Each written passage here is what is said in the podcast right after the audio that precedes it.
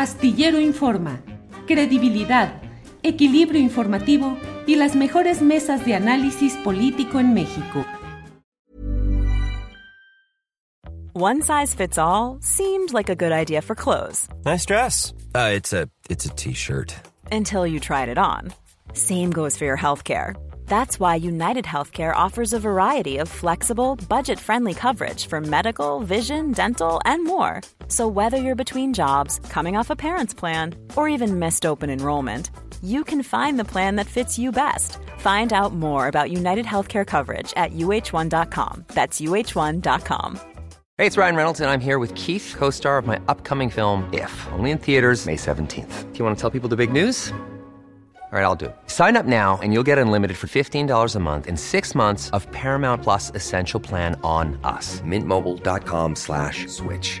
Upfront payment of $45 equivalent to $15 per month. Unlimited over 40 gigabytes per month. Face lower speeds. Videos at 480p. Active Mint customers by 531.24 get six months of Paramount Plus Essential Plan. Auto renews after six months. Offer ends May 31st, 2024. Separate Paramount Plus registration required. Terms and conditions apply if rated PG.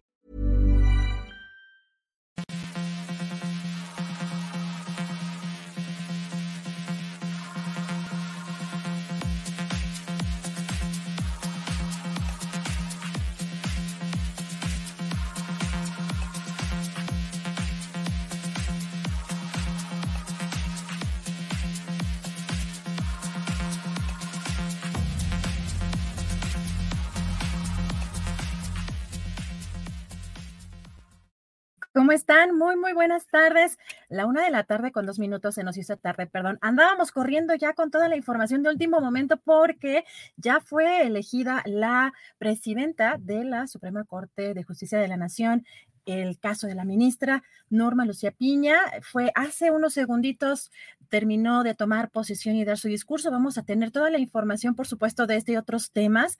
Así que andábamos corriendo. Feliz año, feliz año 2023. Esta es la primera transmisión de Astillero Informa de este año. Les recuerdo que nuestro colega... Eh, Julio Astillero está de vacaciones, ya en unos días regresa a este espacio, pero mientras tanto tenemos toda la información relevante de este día y de todo lo que está pasando el fin de semana. Fue, pues quizá algunos andábamos también festejando obviamente el año nuevo, pero muchas cosas de, información importante se dieron en este fin de semana, así que no ha parado la información este fin de semana. Y como les comentaba hace unos momentos en eh, la tercera votación, que es donde ya se elige a el presidente o la presidenta de la Suprema Corte de Justicia de la Nación, fue donde ya recibió eh, la ministra Norma Piña seis votos eh, contra los cinco de Ortiz Gutiérrez Mena. Así que vamos a escuchar qué fue lo que pasó hace unos minutos en la, en la sesión de la Suprema Corte. De acuerdo con este resultado de esta votación, la, la, designación de presidenta de esta Suprema Corte de Justicia de la Nación y del Consejo de la Judicatura Federal, comprendido del 2 de enero de 2023 al 31 de diciembre de 2026, ha recaído en la señora ministra doña Norma Lucía Piña Hernández, a quien se invita a que pase a este presidium a tomar posesión y rendir protesta. Bueno, y previo a esta sesión, le preguntan al presidente eh, Andrés Manuel López Obrador en la conferencia mañanera sobre el tema, y es importante las palabras que menciona el presidente porque dijo que no va a declararle la guerra al Poder Judicial y que será respetuoso de la elección de los ministros. Escuchamos. No tengo ahí ninguna injerencia de ningún tipo si yo fuese como piensan mis adversarios, pues quedaría quien el presidente decidiera. Pero no es así. No somos iguales. No se puede gobernar México sin autoridad moral.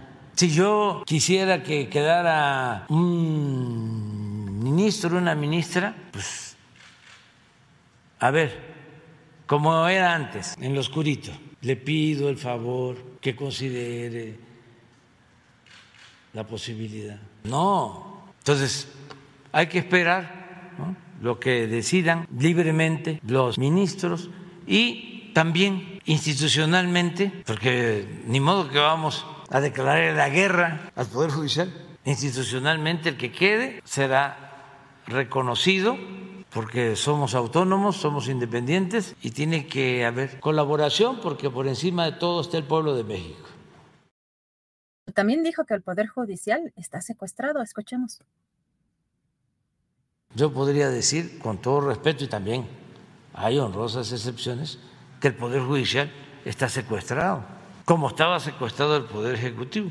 Entonces va a ser labor hacia adelante liberar del Poder Judicial que jueces, que magistrados, que ministros internalicen lo que es la justicia, porque parece paradójico o contradictorio, pero no tienen claro o no tienen sentimientos, emoción social en favor de la justicia. El Poder Judicial se fue eclipsando con el dinero. El Poder Económico eclipsó casi por completo al Poder Judicial. Sí hace falta una renovación ahí, profunda.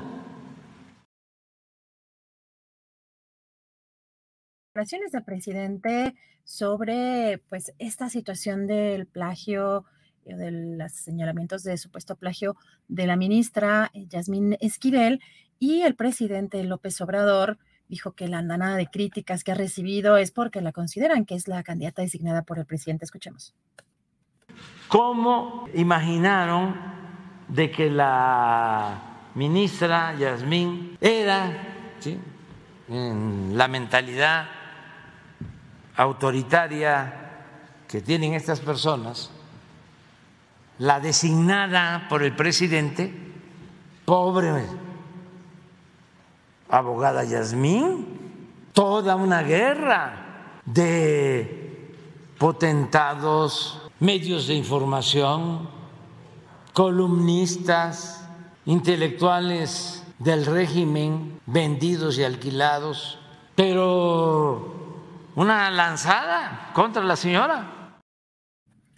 Y bueno, todo esto también en el marco de pues, un último comunicado que lanzó la ministra Yasmín Esquivel el viernes 30 de diciembre.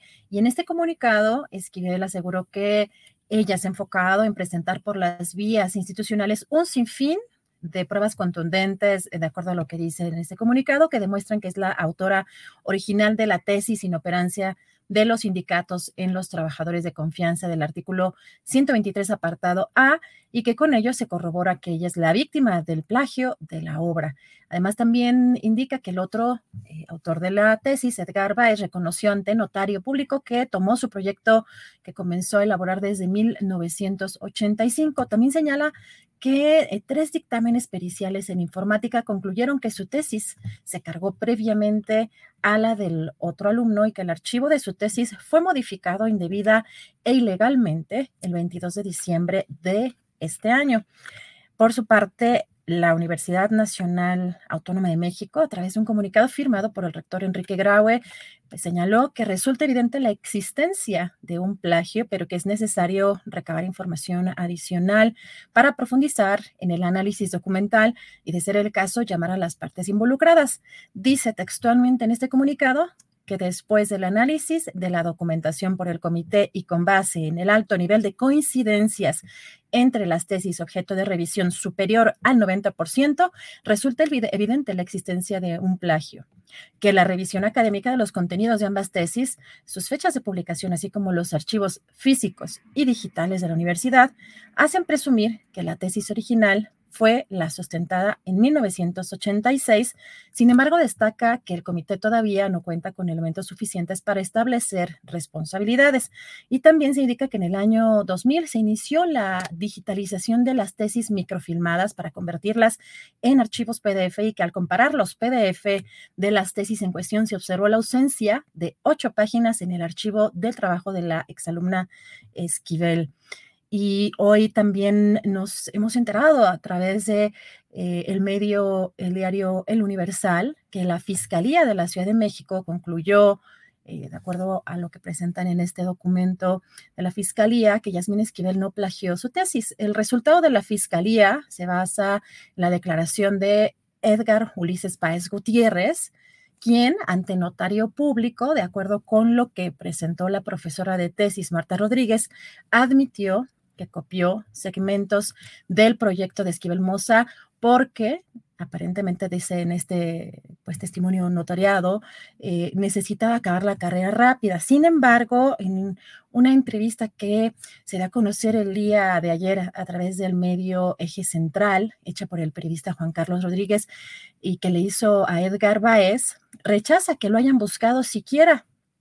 Esa entrevista hay que resaltar que fue eh, hecha el sábado 31 de enero, es decir, dos días después de la supuesta declaración notarial de este que habría conseguido la profesora Marta Rodríguez.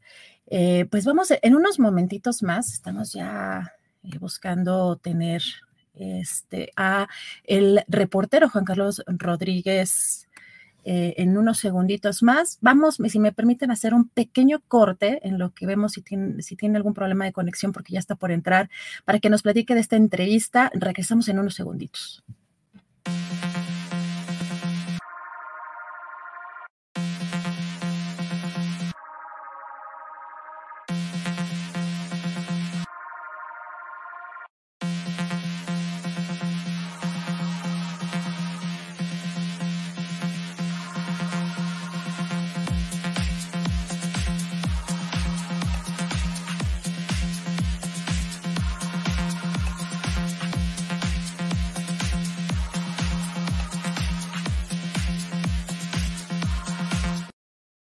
Bueno, ya estamos en unos eh, momentos por entrar a esta entrevista. Esperemos que logremos de pronto. Tenemos algunos, algunas cuestiones técnicas eh, por eh, pues tienen temas de nuestras propias computadoras. Este, hay veces que la, liga que utilizamos es un poquito pesada, pero esperemos que ya se conecte en unos momentos más.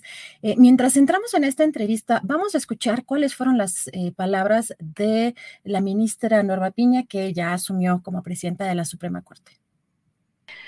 Por decisión de mis compañeras y compañeros, asumo la máxima responsabilidad a la que como mexicana, abogada, jurista, integrante del Poder Judicial Federal, puedo aspirar.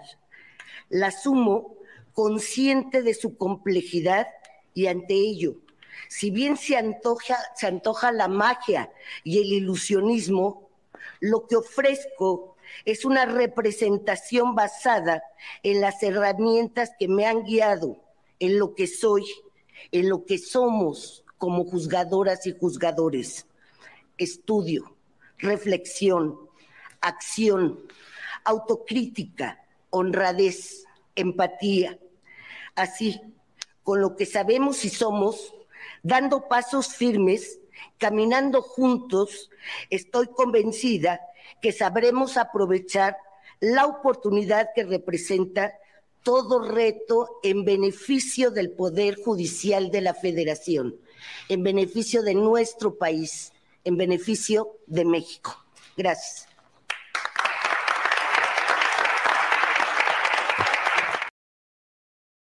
Lo que esperamos eh, esta, esta entrevista eh, vamos a tener pues, un poco más de información. Eh, tenemos también eh, pues algo de lo que dijo el presidente Andrés Manuel López Obrador hoy en la conferencia mañanera. El presidente explicó el proceso también de nominación de ministros, dijo que no aspira a tener dominio sobre otro poder porque su gobierno es demócrata. Vamos a escuchar. Son 11 ministros. Me va a corresponder proponer a cuatro o cuatro ternas. Si cuido y mando cuatro buenas personas, ya nada más faltarían dos para que de once tengamos seis, porque se va a requerir para la transformación. Tan es así que las leyes que nos aprueban en el legislativo, los conservadores acuden a la Corte para pedir que se declaren inconstitucionales. Entonces, sí ayuda para que se declare inconstitucional una ley se requiere dos terceras partes. Entonces, de los once ministros, si se cuenta con cuatro, pues ya con eso se asegura que no declaren inconstitucional una ley. Cuatro no incondicionales, cuatro que defiendan el proyecto de transformación que no pertenezcan al viejo régimen, ¿Qué creen que nos pasó? Que de los cuatro que propuse, dos nos dieron la espalda, no al presidente, al proyecto, y nos cuesta trabajo. Viene ahora el cambio de presidente, como era antes, pues el presidente de la República lo nombraba, pero nosotros no tenemos mayoría, ni siquiera aspiramos a eso, a tener dominio de otro poder, porque somos demócratas y queremos que haya un verdadero Estado de Derecho, no como sucedía antes, que lo que había era un Estado de chueco. Así están las cosas en, en la conferencia mañanera y y, con este tema, bueno, tenemos, seguimos teniendo problemas eh, con la conexión. Desafortunadamente parece que hay algo que no nos, no nos está permitiendo hacer la entrevista con Juan Carlos Rodríguez.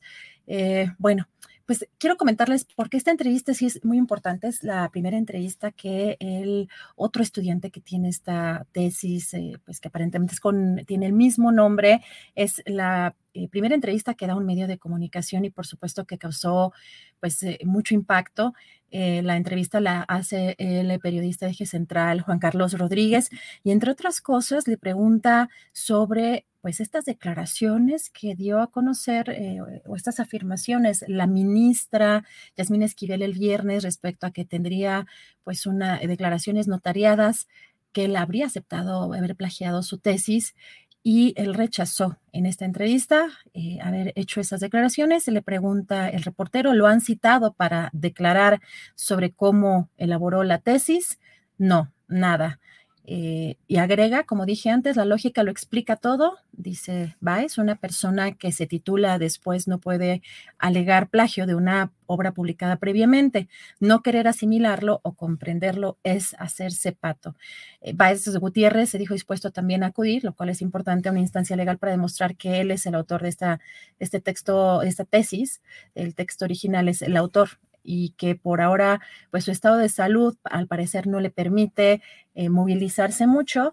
Eh, en, esta, en esta entrevista, pues tiene recientemente pues un procedimiento en uno de sus ojos y no está en las eh, mejores condiciones de salud para poder, para poder acudir a, otras instancias. Y también otro de los temas que llamó la atención aquí es que reconoce Vice en esta entrevista que la profesora Marta eh, Rodríguez Ortiz es quien habría o quien estaría asesorando sobre los, las temáticas, sobre las temáticas eh, relevantes, de acuerdo con lo que dice textualmente. Eh, pero bueno, así que hay que buscar también eh, la versión ya en este punto de la profesora Marta Rodríguez, porque sería también una pieza fundamental en la elección de los temas y en, la, en, el, en, el momento de compartir archivos. Em, pues bueno, vamos a ver, estamos todavía esperando a, Juan Carlos Gutiérrez, ojalá que podamos hacer contacto con él, pero importante en, esta, esta pregunta que le hacen, ¿cree probable que Marta Rodríguez eh, haya compartido escritos, avances o materiales inéditos entre unos y otros alumnos? Y él responde sí. ¿A usted le compartió cosas de Yasmín Esquivel? Y él responde, solamente algunas ideas. Vuelvo a repetir, un sinodal es semejante a un guía del camino que orienta a los alumnos, asesora y les explica si está bien o está mal lo que están haciendo. Y le preguntan como abogado, ¿qué le parece que una ministra de la Suprema Corte haya podido plagiar su tesis de licenciatura? Y responde, eso refleja una falta de valores humanos. Así que bueno, estas son algunas de las declaraciones que da en una primera entrevista el otro, pues aparente autor de esta tesis, eh, Edgar Báez. Y vamos a seguir de cerca este tema porque la UNAM todavía no tiene una resolución eh, final. Lo que es interesante también señalar es que en, eh, en el documento que se da a conocer de la Fiscalía de la Ciudad de México, donde exculpa a la ministra Yasmín Esquivel, se toma como parte de la argumentación este supuesto testimonio notariado. Así que esa es la parte que también pues llama mucho la atención de este, de este documento que tiene en sus manos el, Universal. Eh, vamos a ver si podemos, parece que ya escuchaba, ya, ya está conectado, no tenemos imagen, creo que, mm, a ver si nos escuchas, Juan Carlos, ¿nos escuchas? Hola, ¿qué tal? Buenas tardes, Adriana, gusto saludarte y un saludo a todos los eh, escuchas y eh, público de Astillero. Gracias, Juan Carlos. Pues sí, batallando siempre con la tecnología, no te preocupes, no te vemos, pero te escuchamos muy bien. Y estábamos platicando justamente de la trascendencia de esta entrevista que le hiciste a Edgar Baez, es la primera entrevista, y preguntarte, bueno, sin que necesariamente tengas que revelar lo que no se deba revelar, pero cómo conseguiste esta entrevista y pues después de, eh, pues, las declaraciones que da, eh, ¿cuál fue tu impresión, Juan Carlos? Sí, mira, pues bueno, después de que se revela esta, este tema del, presunto plagio de la tesis, pues bueno, todos nos preguntábamos quién era el, autor de la otra tesis con la que se cotejaba el texto de la, de la ministra. Y entonces, bueno, como todos los medios, me imagino yo, pues nos dimos a la tarea de buscar a, eh, pues a esta persona. Nosotros a través de las eh, fuentes abiertas con las que se cuenta, pues buscamos el nombre, buscamos algunos eh, a domicilios, hubo algunos intentos que hicimos entre todo el equipo, hasta que finalmente el sábado, em, pues fuimos a, este domicilio en la alcaldía de Xochimilco. Discúlpame que no te dé el domicilio, pero el propio, sí, son Edgar Ulises me, pidió la claro. distinción, ¿no? Eh, bueno, finalmente fue el sábado, alrededor de las 11 de la mañana, cuando finalmente pudimos eh, hacer contacto con él. Eh, nos parece que es una, era una voz eh, necesaria, porque ya teníamos la postura tanto de la ministra Esquivel como de la eh, asesora de tesis, que también tuvo algunos pronunciamientos y hacía falta que hablara el, la, otra parte, ¿no? Entonces, afortunadamente para el público de Central y para el público en general, pues bueno, tuvimos esta voz y ahora, bueno, ya se tiene el rompecabezas completo, ahora faltará que alguna autoridad determine pues quién está diciendo la verdad, ¿no? Y, y, cuál es la explicación de todo este caso que todavía tiene muchas contradicciones, ¿no? Así es, Juan Carlos. Eh, de primera instancia, bueno, la, la, parte que llama la atención es que, la, de acuerdo con la carta, el, el comunicado que saca la ministra Yasmín Esquivel el viernes, cita que esta declaración notariada que obtendría de parte de Baez se habría hecho desde el 29, por lo que está incluso en el propio documento de la Fiscalía. Tú hiciste esta entrevista el 31, que son dos días después, es decir, el, sábado, y él rechaza haber dado esta, esta declaración, ¿cierto? Exactamente, son eh, dos días después de que sale esta notificación y bueno, tratándose de una persona que sabe de derecho, eh, pues la verdad que es contra, eh, pues sí contrastante que declare que no había hecho ningún tipo de declaración, que no había acudido a ninguna cita a testimoniar, lo cual es suponer o pone en duda esta, esta declaración que habría hecho en em, pues ante notario, ¿no? Entonces sí, este es, eh, es un poco eh, eh, pues perturbador, ¿no? Saber que se están eh, mostrando algunas evidencias que en realidad no existieron. Entonces él es enfático en que no ha declarado y se mantiene como el autor de la tesis original. Juan Carlos, también hay otra cosa que me llamó la atención de esta entrevista que haces, porque el propio Edgar Baez también hace una, eh, pues, un, reconocimiento de pues que es la, profesora, la sinodal o la eh, que está asesorándolos, les propone, ella, ella misma es la que propone las temáticas entre los alumnos eh, y pues porque vemos que también hay, de acuerdo también investigaciones, no una, Animal Político sacó apenas hoy una, pero el país ya tenía también con esta evidencia de, este tipo de tesis con las mismas temáticas, por lo menos había seis tesis con la temática eh, prácticamente igual.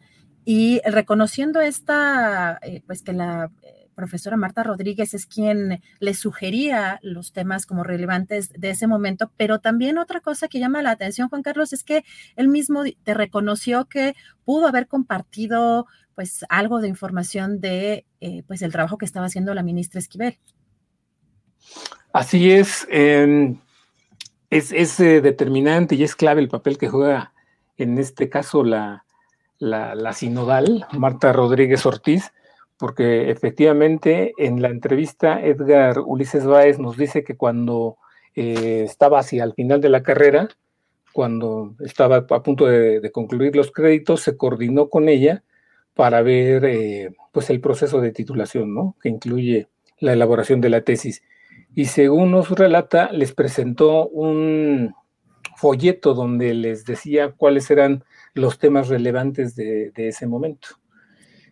Mm, no, no descarto que, haya, sido así, aunque eh, pues por mi propia experiencia, cuando me tituleo con compañeros, pues normalmente uno es el que escoge el, tema, ¿no? Y ciertamente hay asesores que te, que te sugieren cosas, pero bueno, en este caso fue a propuesta de ella, ¿no? Eh, que les dio un abanico de, de, posibilidades. Él estaba consciente de que había otros alumnos trabajando el, tema, según nos cuenta en la entrevista, eh, aunque nunca tuvo frente a frente a la entonces eh, pasante Yasmín Esquivel, ¿no? Dice que nunca los atendió juntos, que siempre fue por separado. Sin embargo, eh, pues sí admite que en el proceso de elaboración pudo haber compartido cosas entre unos y otros alumnos, ¿no? No sabemos cuántas tesis con ese tema haya, según el, un reporte del país, pues hay varias, pero sí, él abre o admite la posibilidad de que sí hubiera ahí como una especie de retroalimentación entre los eh, pasantes que estaban trabajando el mismo tema. Aunque una cosa es que te compartan ideas, fuentes o cositas y otra cosa es que sea un texto pues idéntico hasta en, hasta en errores ortográficos, ¿no?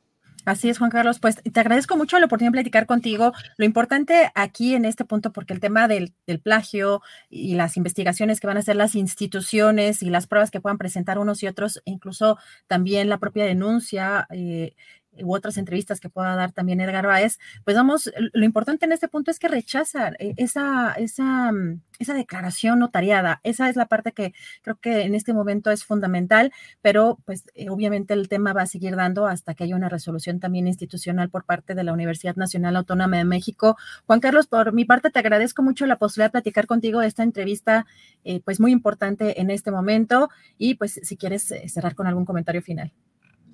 Gracias, Adriana, un placer para mí. Pues nada, nada más subrayar que esta pregunta sobre la supuesta declaración eh, ante un notario público se la hice eh, hasta tres veces y en todas las ocasiones la rechazaba. No solo contra el notario, sino contra este, o ante algún otro medio de comunicación o ante alguna otra instancia, él eh, negaba haber testificado, ¿no? Se, entiende que esa entrevista con eje central es la primera y bueno, otra cosa que con la que fue reiterativo es que el que publica primero es el que tiene el texto original, ¿no? Así es. Pues gracias, eh, Juan Carlos. Te agradezco mucho la posibilidad de platicar contigo y estamos en contacto. Un gusto en saludarte, Diana. Un saludo para todos. Igualmente, gracias. Eh, pues muchas gracias por esta entrevista, Juan Carlos. Eh, aquí ya me están diciendo que sí es el medio de Raimundo Riva Palacio, que, a ver, sí, hay hay una dirección editorial, por supuesto, en ese medio. Aquí estamos valorando el trabajo de un reportero y las declaraciones que ustedes las pueden escuchar y pueden leerlo textual, esas cosas no las puede inventar un periodista porque tarde o temprano salen a la luz. Así que esta investigación, esta, esta, esta entrevista, eh, derivado por supuesto de toda la investigación que hay en torno a este tema del supuesto plagio de la ministra Yasmín Esquivel, es muy importante, es una entrevista inédita porque es el primer medio, hasta el momento el único que, hasta donde tenemos entendido que, que logró esta entrevista. Así que hay que valorar la información más allá de quién está, eh, de quién está dirigiendo un medio. Los, hay muchos periodistas, incluso dentro del propio periódico Reforma, que son muy valiosos, incluso dentro de la propia organización Mexicanos contra la Corrupción, hay periodistas valiosos. Ahora, hay líneas editoriales, hay otro tipo de manejos muchas veces de la información. Es también un punto y aparte, pero hay que aprender un poco a valorar lo que es la información. Eh, eh, pues periodística, el interés periodístico que tienen algunas declaraciones. Bueno, vamos a pasar a un tema también complicado porque el día de ayer, pues eh, se dio a conocer de un motín, una, pues una revuelta en un penal en un cefreso allá en, Ciudad Juárez, donde al momento hay pues un reporte de 17 personas asesinadas y pues lamentablemente también 10 de ellos eran custodios. Hoy se confirmó también en conferencia en, eh, del gobierno federal eh, que fueron 25 presos los que se fugaron. Y para eso tengo aquí y agradezco mucho que se pueda conectar a este espacio a Rocío Gallegos, directora de La Verdad Juárez. Rocío, ¿cómo estás? Muy buenas tardes. Hola, buenas tardes. Me da mucho gusto tener este espacio y poder compartir lo que se vivió en Ciudad Juárez, en el cerezo estatal, donde hubo una fuga masiva de 25 reos y digo, en medio de un motín desatado precisamente para facilitar esta fuga eh, de personas que desgraciadamente dejó 17 personas asesinadas, Adriana.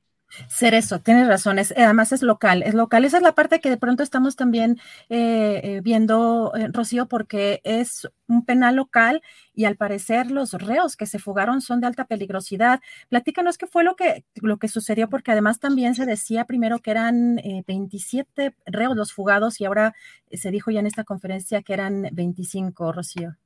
Sí, el día de ayer un grupo de hombres armados ingresó al cerezo número 3 de Ciudad Juárez con armas a bordo de vehículos blindados, llegó disparando contra oficiales de seguridad y bueno, eso eh, provocó eh, un motín eh, y, facilitó la fuga de reos. Inicialmente la Fiscalía General de Chihuahua informó la noche de ayer que eran 27 los reos evadidos. Sin embargo, el día de hoy la Fiscalía Estatal, tanto como las autoridades federales precisaron el dato y dieron a conocer que son 25, 25 personas entre homicidas, secuestradores, em, este, los que, y sicarios, los que realmente salieron en medio de este motín que ahora se sabe, bueno, fue provocado para facilitar precisamente eh, eh, esta fuga, esta fuga de, personas y, que desgraciadamente deja una situación muy grave. Lo que ocurrió el día de ayer prácticamente es una masacre, son 17 personas asesinadas, 10 de ellos son custodios eh, y 7 son reclusos. Entonces, es una situación que, que, dejó enfrentamientos, incluso dos, al menos dos enfrentamientos en las calles de Ciudad Juárez.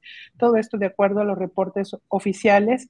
Eh, estos hechos ocurrieron eh, o se reportaron cerca de las 7 de la mañana incursionaron, estamos hablando de tiempo local de Ciudad Juárez, tenemos que recordar que hay una diferencia de una hora con relación al centro del país. Y bueno, la incursión de los hombres eh, pues desató una balacera tanto dentro como fuera del penal, hubo quema de muebles, de colchones, se desató una, realmente una psicosis porque toda esta situación que describo ocurre en medio de la visita de Año Nuevo. Había fila de personas para ingresar al, al eso y compartir eh, con sus familiares que se encuentran eh, dentro del penal, que, que ahorita también eh, dimos a conocer que hay más de 3.000 reos, ¿no? Entonces, esa es una situación que se vivió. Y bueno, uno de los líderes de estos 25 es una persona de alta peligrosidad y es conocido como Ernesto Alfredo Piñón de la Cruz, conocido como el Neto. Él es un eh, integrante de una de las células que pertenece al cártel de Sinaloa, que se conoce como los Mexicles.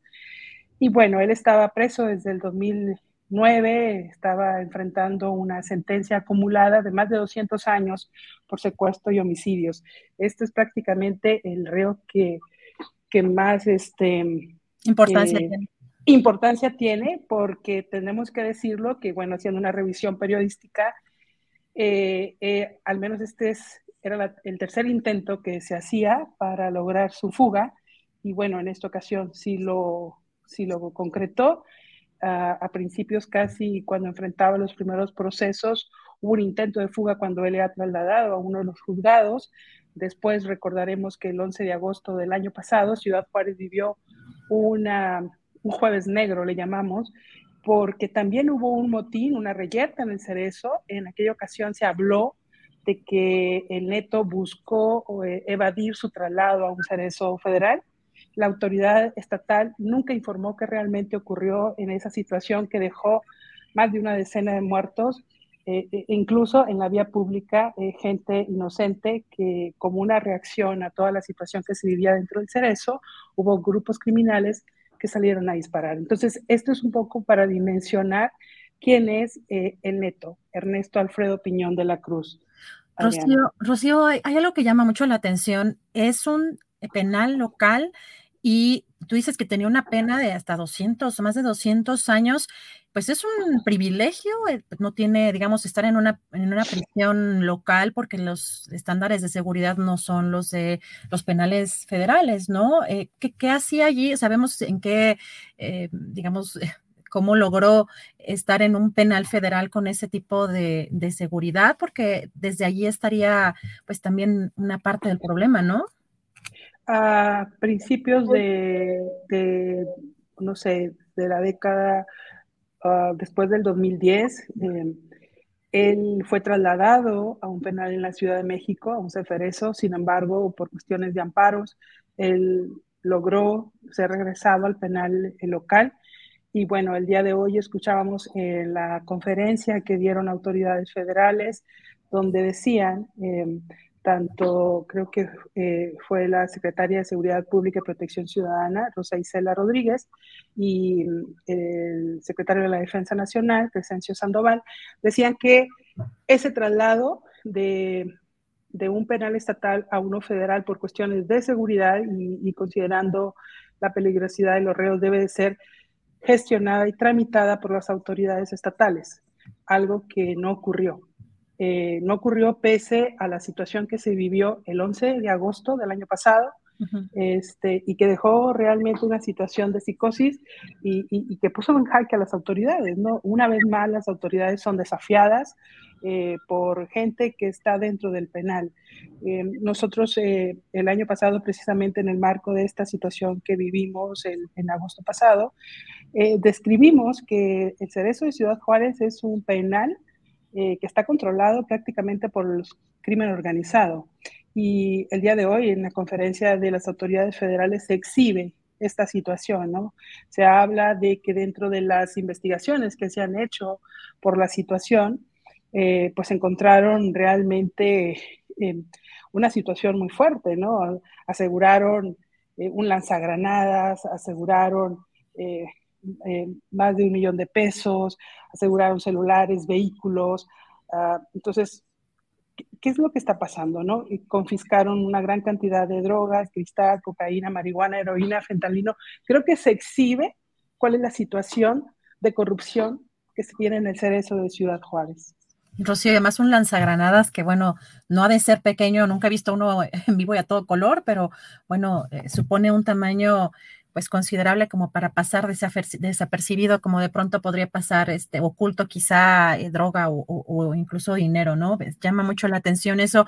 Y Rocío, eh, ah, otro de los temas también importantes en, el tema pues de seguridad de la propia ciudadanía, sobre todo como bien mencionabas, eran fechas en las que la gente va a visitar, ¿no? A sus familiares en, en los penales. Eh, ¿cómo, ¿cómo, está en estos momentos la seguridad y qué se vivió pues, en las afueras de, los penales, cómo se aseguró pues, mm, la, parte, pues, de la, valga la redundancia, la seguridad de la ciudadanía. Hubo una estrategia que implementaron las autoridades eh, de los tres niveles de gobierno, prácticamente intervino el ejército, la Guardia Nacional, para poder ingresar al penal y poder hacer unos patrullajes en lo que son las calles de Ciudad Juárez. En algunos puntos de la ciudad se reportaban eh, robos con violencia de vehículos, eh, presuntamente por algunos de los reos eh, fugados o por algunas de las personas que intervinieron en, esta, en este motín y en esta fuga. también hubo un sobrevuelo de helicópteros y sin embargo creo yo que la autoridad se tardó. Hubo horas de silencio por parte de la autoridad para advertir eh, la peligrosidad de los reos que estaban fugados, es prácticamente 24 horas después dan a conocer quiénes son, eh, dan a conocer su rostro, dan a conocer su perfil eh, en una ficha de las autoridades penitenciarias y, prácticamente no había información sobre cuál era el riesgo de toparse con estas personas.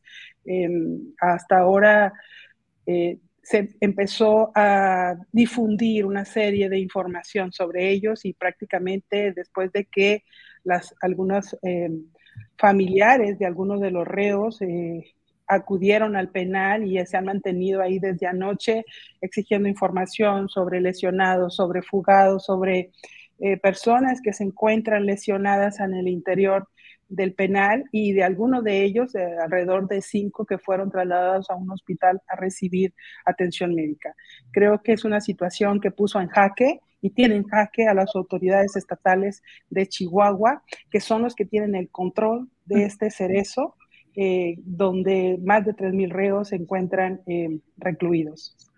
Rocío, ¿y hay ahorita información respecto a pues el operativo o las movilizaciones eh, que llevarán a cabo para pues, la captura de estos reos? ¿Hay alguna información reciente, algo que hayan dado a conocer o algún tipo de avance? Las autoridades solamente reportaron que ayer en la noche hubo una reunión urgente de la mesa de seguridad donde se iban a acordar una serie de estrategias de seguridad hacia la población y también de búsqueda de los reos evadidos. Hasta ahora no ha habido información oficial sobre si se va a ofrecer alguna recompensa. Eh, sabemos que hay un operativo, eso es lo que se ha dicho de manera extraoficial por algunos agentes, eh, que hay un operativo en todo el estado. No se sabe si hay una búsqueda en otros estados del país, eh, o en Estados Unidos, tenemos que recordar que nosotros somos una ciudad fronteriza, colindamos con El Paso, Texas, y digo, hasta ahorita, hasta este momento, no se sabe cuáles son las estrategias de búsqueda o para dar con el paradero de estos 25 reos que están eh, prófugos y que, bueno, tienen una clasificación de alta peligrosidad y mediana peligrosidad eh, por parte de las autoridades. Rocío, pues yo te agradezco mucho la oportunidad de platicar contigo, a reserva de que quieras concluir con alguna información adicional y también invitando a la audiencia a que visite precisamente el medio La Verdad Juárez. Em, esta información y el periodismo honesto que hacen desde allá. ¿Alguna información o algo con lo que quieras cerrar, Rocío? Muchas gracias. Yo creo que en el transcurso de estos días la información seguirá fluyendo. Eh, es una situación muy complicada, la información ha salido a cuenta gotas, tenemos que confirmarlos y bueno, nosotros tenemos el compromiso de tratar de eh, dar la información verificada. Así que les pedimos que nos sigan a través de laverdadjuárez.com, donde mantenemos información. Este es un caso en proceso y seguiremos informando. Agradecemos mucho el espacio para poder compartir lo que vivimos en Ciudad Juárez. Gracias, Adriana. Gracias a ti, Rocío Gallegos, codirectora de La Verdad Juárez. Muchas gracias, un fuerte abrazo y feliz año. Gracias. Gracias a Rocío Gallegos. Y sí, visiten La Verdad Juárez, es un medio honesto, también parte de la red de periodistas de a pie. Y em, pues sobre este tema, justo lo que mencionaba Rocío Gallegos, una conferencia eh, a las 11 de la mañana y esta es la información que se dio por parte de Rosa Isela Rodríguez, la secretaria de Seguridad. Escuchemos. Por la mañana de ayer domingo arribaron al Centro de Readaptación Social número 3 sujetos a bordo de vehículos blindados y portando armas de fuego, disparando a los oficiales de seguridad de la entrada y posteriormente al interior de algunos dormitorios. Y con estos se inicia facilitando la evasión y provocando un motín, lo que dejó un saldo de 25 personas privadas de su libertad evadidas de las áreas 4 y 5 de este centro penitenciario estatal. Entre ellos se encuentran integrantes de la banda Los Mexicles afines al cártel de Caborca, de acuerdo con la información de la Fiscalía General del Estado. Entre los que se escaparon se encuentran Ernesto Alfredo Piñón. Este es el líder de este grupo criminal conocido como el Neto. También hay 17 personas fallecidas, 10 oficiales de seguridad y custodia penitenciaria y siete internos. También hay 15 lesionados, 14 personas privadas de la libertad, es decir, internos y un custodio. A mediodía de ayer, la situación quedó controlada cuando elementos del ejército mexicano, de la Guardia Nacional y policía estatal ingresaron al centro y retomaron el control de la situación. Bueno, y nos damos información internacional porque Luis Ignacio Lula da Silva es ya presidente de Brasil. Terminó el mandato de Jair Bolsonaro, un gobierno caracterizado por políticas de derecha. Eh, inicia un nuevo tercer mandato de eh, Lula da Silva. Vamos a escuchar qué fue lo que pasó ayer, porque en un momento de su discurso, pues también se le salieron las lágrimas de los ojos. Vamos a escuchar. No puede haber lugar para tanta desigualdad. O Brasil é grande, mas a real grandeza de um país reside na felicidade de seu povo. E ninguém é feliz de fato em meio a tanta desigualdade. Quando digo governar, eu quero dizer cuidar. Mais do que governar, vou cuidar com muito carinho deste país e do povo brasileiro. Trabalhadores e trabalhadoras desempregados, exibindo nos semáforos cartazes de papelão com a frase que nos envergonha a todos. Por favor, me ajuda.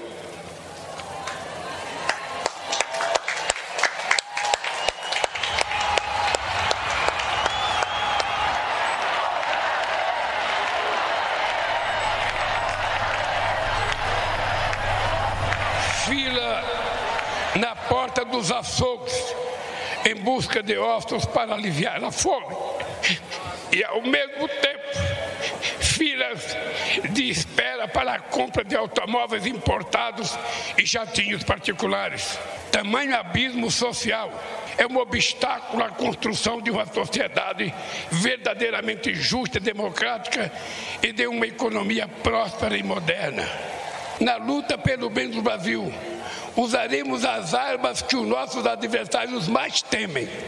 A verdade que se sobrepôs à mentira, a esperança que venceu o medo e o amor que derrotou o ódio.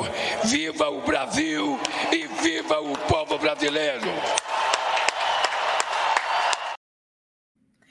Bueno, y precisamente Beatriz Gutiérrez Müller fue enviada por el presidente Andrés Manuel López Obrador para representarlo en la toma de protesta del presidente de Brasil, Luis Ignacio Lula da Silva, y en su cuenta de Twitter, la investigadora mexicana expresó, cumplí la misión de representar a mi esposo, el presidente de México, en el acto de asunción de nuestro amigo Lula da Silva. Este breve fragmento con él y su esposa Rosángela da Silva es muestra del cariño que nos tenemos. México y Brasil, pueblos hermanos. Así este video que compartió en las redes sociales Beatriz Gutiérrez Müller. Ya vamos a tener en unos momentitos más a nuestra querida Claudia Villegas, eh, pero también hoy en la conferencia mañanera el presidente eh, López Obrador aplaudió la llegada de Lula a la presidencia de Brasil a pesar de una campaña en su contra y la investida judicial que lo llevó a la cárcel. Vamos a escuchar qué fue lo que dijo. Estamos muy contentos con la llegada del presidente Lula. Fue pues todo un acontecimiento porque es el regreso de un proyecto popular, no oligárquico, y el presidente Lula enfrentó una embestida, muy fuerte, que lo llevó injustamente a la cárcel y él resistió y salió de prisión para volver a gobernar Brasil. Lo logró, como él mismo lo expresó ayer, a pesar de que utilizaron muchísimo dinero público y privado para evitar que triunfara. Y lo logró con el apoyo del pueblo de Brasil. Bueno, y en otro tema, a pregunta expresa sobre la frase los pobres son pobres porque quieren, el presidente explicó que pues, eh, incluso antes del porfiriato los conservadores han buscado desmantelar la, la movilidad social. Escuchemos. Se afianzó mucho en el porfiriato, aunque viene de tiempo atrás, pero en el porfiriato se decía que era un asunto de la fortuna, de la suerte que desde que existía el mundo habían quienes tenían la suerte de salir adelante y otros, la mayoría que no iban a poder salir adelante. Es decir, que el que nace pobre, muere pobre. Pensamiento conservador es eso. Nosotros pensamos distintos. Nosotros pensamos que tiene que ver con oportunidades y que tiene que ver con la movilidad social, que es responsabilidad del Estado o de los gobiernos porque el más pobre, el hijo de un campesino, de un obrero, de un maestro, de un pequeño comerciante, con el estudio, con el trabajo, puede ascender en la escala social. Ellos cancelaron la movilidad social. Dijeron, no pueden los pobres salir de pobres. Bueno, y nuestra querida Claudia Villegas ya regresa aquí este nuevo año. ¿Cómo estás, Claudia? Buen, buen, buen año. Eh, feliz inicio de semana. ¿Cómo estás, mi querida Claudia? Muy bien, querida Adriana, aquí feliz de saludarte y con muy buenas noticias. La verdad es que estamos contentos porque se hizo valer el Estado de Derecho respecto a lo que sucedió en la Suprema Corte de Justicia y las primeras reacciones de los inversionistas, Adriana, son muy positivas porque se refrenda eso que tanto se cuestiona y que se dice que no existe en el país, Estado de Derecho, legalidad, transparencia, para aquellos que siguen pensando que todo es colusión en nuestro país. Bueno, pues la elección de la eh, ministro presidente, presidenta Norma Piña, nos refrenda que en este país sí se pueden hacer eh, negocios, Adriana, y que se puede seguir adelante con la economía. Claudia, pues eh, eh, lo que de pronto no pensamos cuando estamos en estos temas judiciales o de la política, cómo impacta eh, justamente en el tema económico y en las inversiones. Justo además, apenas empezó el programa, ya teníamos esta designación y, y en este pues en este señalamiento que traía la ministra Esquivel, recibió pues prácticamente uno o dos votos en centro, fueron tres rondas, prácticamente en alguna de ellas sí tuvo solamente un voto, así que no, de pronto no conocemos cuáles son los impactos, querida Claudia, entonces eh, ha caído bien la noticia.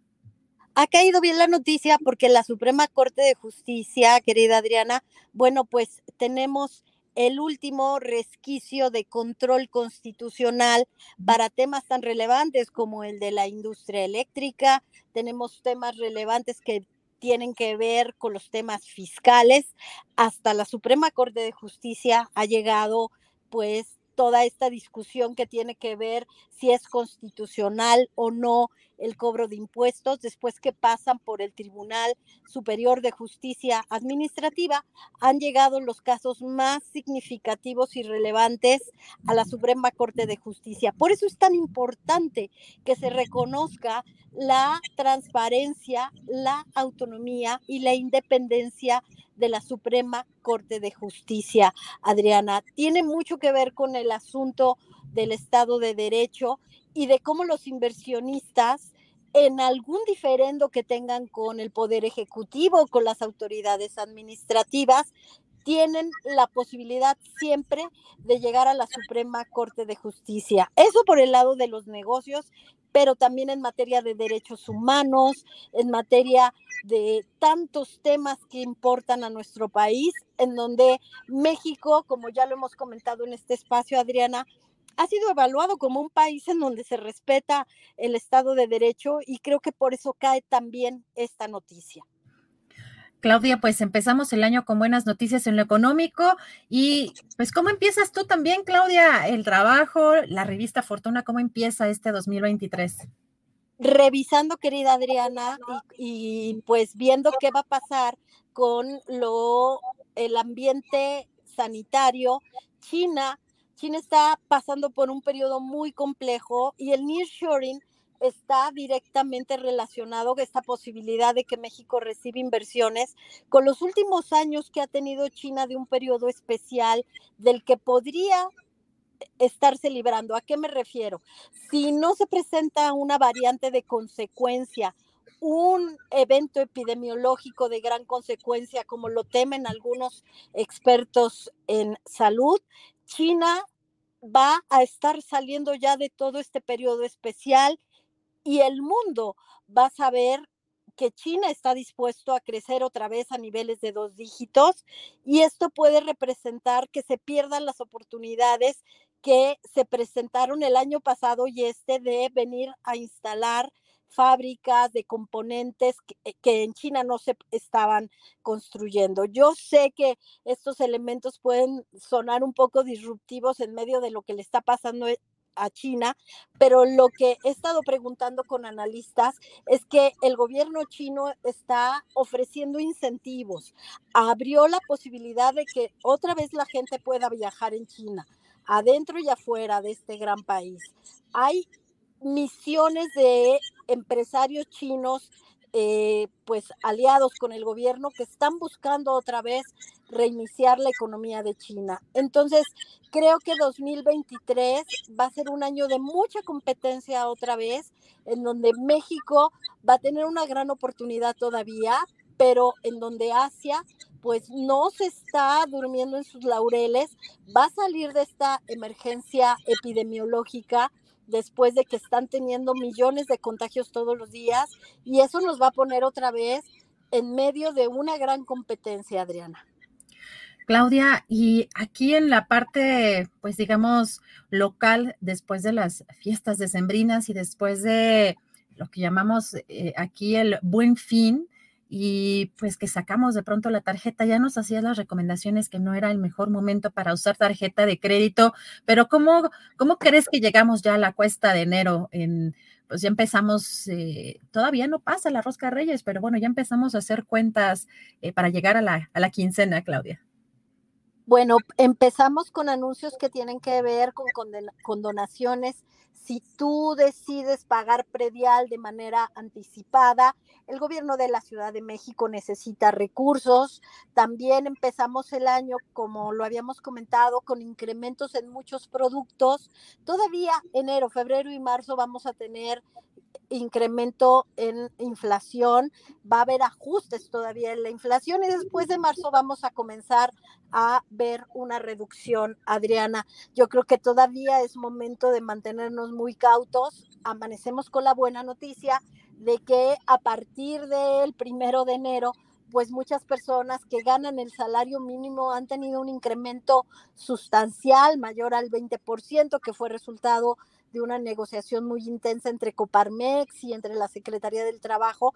Esa es muy buena noticia, pero también amanecemos en este año, en este 2023, con incrementos en muchos productos, entonces tenemos que ser muy cautos. Y la otra noticia, Adriana, es que amanecemos también sin un subgobernador en el Banco de México, Gerardo Esquivel, que por cierto felicitó y se congratuló del nombramiento de la ministra presidente Norma Piña, ya no está en el Banco de México, se queda vacante esa posición y también será muy importante que para la primera junta que tenga el gobierno de política monetaria, que será en unas semanas, bueno, se pueda contar ya con el sustituto de Gerardo Esquivel, pero la Secretaría de Hacienda a través de Ramírez de la O no ha dicho nada todavía. Yo creo que es la siguiente noticia en importancia porque también necesitamos un Banco de México autónomo y fuerte, Adriana.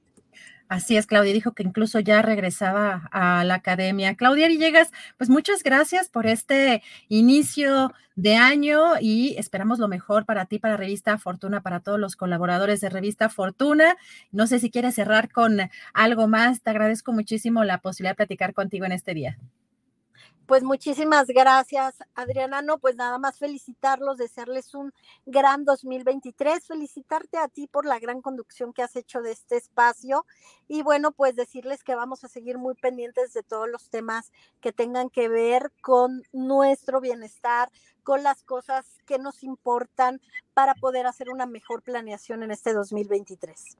Muchas gracias, Claudia Villegas. Un fuerte abrazo. Nos escuchamos. Nos vemos el próximo lunes. Nos vemos, querida Adriana. Abrazo a todos y a todas. Gracias a Claudia Villegas, reportera y directora de la revista Fortuna. Y vamos a entrar ya con otro tema muy importante, porque también el fin de semana el Papa emérito Benedicto XVI falleció a los 95 años y pues cuando hablamos de un personaje de esta naturaleza, pues nos vienen a la mente muchas cosas, entre otras, pues uno de los primeros que renuncia o el, muchísimos años, pero ¿quién mejor que el propio doctor Bernardo Barranco para que nos explique pues la trascendencia de este personaje y qué hay más allá de las lecturas inmediatas que tenemos. Doctor Bernardo Barranco, sociólogo en religiones, ¿cómo está? Muy buenas tardes. Buenas tardes, Adriana, un placer. Pues dándole lata, doctor, porque usted que es experto y, de verdad de pronto vemos reacciones pues de diferentes lados, pero sobre todo hemos visto de personajes de ultraderecha eh, que resaltan pues una labor como muy destacada de un personaje como Benedicto y de pronto también vemos pues en unos eh, pues que estuvo metido en diferentes polémicas eh, durante los poquitos años que estuvo eh, al frente. doctor, ¿cómo, ¿cómo empezaríamos a analizar un personaje como Benedicto XVI? Mira, yo creo que para analizar, Adriana, un personaje como Benedicto XVI, que tiene dualidades, que tiene aspectos contradictorios, que tiene aspectos oscuros. Em, eh, hay que tomar distancia. Y muchas veces eh, el, método de la historia nos ayuda a entender mejor a los personajes. Y la distancia es encontrar las diferentes etapas que ha tenido Benedicto XVI o Joseph Ratzinger a lo largo de su historia. Y vamos a entenderlo solamente eh, comprendiendo el, arco de tiempo en el cual él ha eh, actuado o ha incidido en la vida de la iglesia. Y en un primer momento encontramos a Benedicto XVI em, siendo muy joven, un brillante teólogo alemán, eh, que fue asesor de los obispos alemanes que asistieron al Concilio Vaticano II justo hace 60 años. El concilio se inaugura en octubre de 1962 y uno de los jóvenes teólogos, Joseph Ratzinger, es uno de los asesores conciliares, eh, junto con otros. Eh, Ranner está también eh, Hans Kuhn y otros más. este grupo de, de teólogos pugna por una apertura al mundo moderno, es decir, pugna por tomar distancia de esa vieja iglesia llena de polvos imperiales, anquilosada, y abrirse al, eh, al, siglo XX, retomar los grandes temas que estaban presentes después de la Segunda Guerra Mundial, como el progreso, como la razón, como el papel de la ciencia, el papel del desarrollo, etc. Eh, y es, encontramos entonces ahí a un Ratzinger echado para adelante, algo pasa en él. Algunos dicen que fue eh, los excesos de la apertura sexual en el 68, pero encontramos después a un Joseph Ratzinger convertido ya en cardenal y convertido en el asesor, en la materia gris del pontificado de Juan Pablo II y sobre todo siendo el prefecto de la Sagrada Congregación para la doctrina de la fe. Eh, y ahí es totalmente distinto. Ahí es más bien, tiene un carácter represor, eh, todo lo que es vanguardia lo, reprime y todo lo que es grupos conservadores los apoya y los apremia como legionarios Opus Dei, incluso hasta las posturas ultra derechistas de los leferbianos. Eh, ¿Qué pasó ahí? ¿Qué pasa? Bueno, él mismo lo plantea en algunos, eh, algunas entrevistas. Hay una entrevista muy famosa con Víctor Mesori, en el año eh, de 1981, eh, recién electo prefecto, en donde dice que la iglesia con el concilio se abrió a muchos experimentos. Hubo muchas iniciativas por aquí y por allá, pero que en el fondo esas iniciativas estaban destruyendo, minando la identidad de la iglesia. ¿Cuáles eran esas iniciativas que genera el concilio?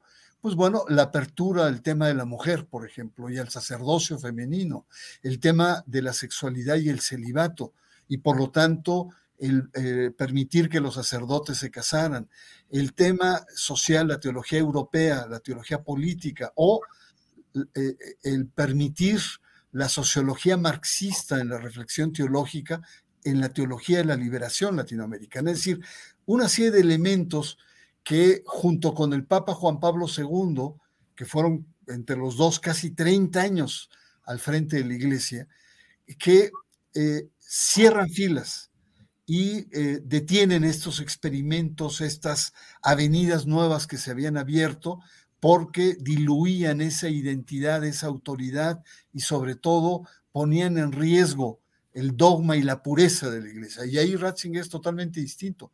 Es un Ratzinger represor eh, y uno a muchos teólogos eh, eh, norteamericanos y sobre todo para nosotros resalta el debate que tuvo con Leonardo Boff sobre la teología de la liberación. Entonces, para poder entender o poder entrar con una, una cierta, cierto análisis mucho más agudo, es entender que eh, Ratzinger Benedicto XVI eh, es fiel representante del momento y del proceso y la transición que vive la Iglesia desde el concilio hasta eh, su muerte. Él sella ese proceso, primero de apertura y después de cerrazón de la Iglesia, aquellas experiencias novedosas y lo que se llama en teología un triamgen, es decir, un momento de escoger aquello que es benéfico para la iglesia y aquello que es nocivo. Ratzinger estuvo como prefecto y después como papa al frente de todo, este proceso. Por lo tanto, entonces, muchos lo catalogan como un gran conservador. En esa entrevista, él se declara restauracionista de la iglesia, restaurar el centro de la ortodoxia y de la doctrina, y por lo tanto, como bien dices Adriana, los sectores conservadores lo exaltan, pero los sectores progresistas realmente tienen muchos resentimientos por la forma en que él eh, cuestionó a muchos teólogos, a muchas revistas, a muchas congregaciones, a muchos centros de investigación y de documentación católica, a muchas universidades, es decir, sobre todo en América Latina, hay un enorme resentimiento hacia eh, Benedicto XVI. Doctor, pues un panorama muy amplio que nos da y también que nos dice, de pronto vemos versiones de un lado también que señalan que perteneció a las juventudes hitlerianas, otros que pues en esa época no le quedaba de otra y que quizá también su familia estaba en contra, pero tenían que pues, eh, pues ¿no? seguir esas instrucciones, esas indicaciones. Eh, ¿Qué hay de información respecto a ese tema que pues quizá es un poco, pues bueno, no un poco, mucho más, eh, eh, es mucho antes de que, de que pasara todo esto que nos comenta, pero ¿hay información más clara sobre esto, doctor? Sí, efectivamente, él es del sur de, de Alemania que es no solamente uno de los centros más conservadores de aquel país, sino actualmente es el epicentro de los neonazis. O sea, hay, culturalmente está muy eh, arraigado en ese país. Em, ¿Hasta dónde podemos decir que el, joven eh, eh, Joseph Ratzinger estuvo imbuido? Era un niño, la verdad, era un niño Probablemente su padre, que fue policía, militar, le haya planteado. Pero me resulta difícil entender a, un papa, digamos, eh, protonazi, cuando en el Concilio Vaticano II tenía una postura totalmente distinta. Es cierto que las personas van cambiando con el tiempo, pero lo que eh, eh, no podemos plantear con certeza es que en el fondo haya un pensamiento eh, ultraderechista, ultraconservador, eh, neonazi. Probablemente influyó para su giro posterior, que lo dio a partir de los años 70, 80, y que efectivamente se decantó como una persona eh, muy favorable, no diría solo al, conservadurismo, sino sobre todo al fortalecer, el afianzar la centralidad de la iglesia. Es decir, Ratzinger, eh, cuando, e, cuando es joven, plantea que la iglesia se tiene que abrir y tiene que ventilar sus debates internos y no quedarse en debates medievales eh, como poseedora de la verdad absoluta. Tenía que debatir frente a la, con la modernidad contemporánea. Pero en ese debate queda la iglesia muy maltratada y queda realmente vulnerable.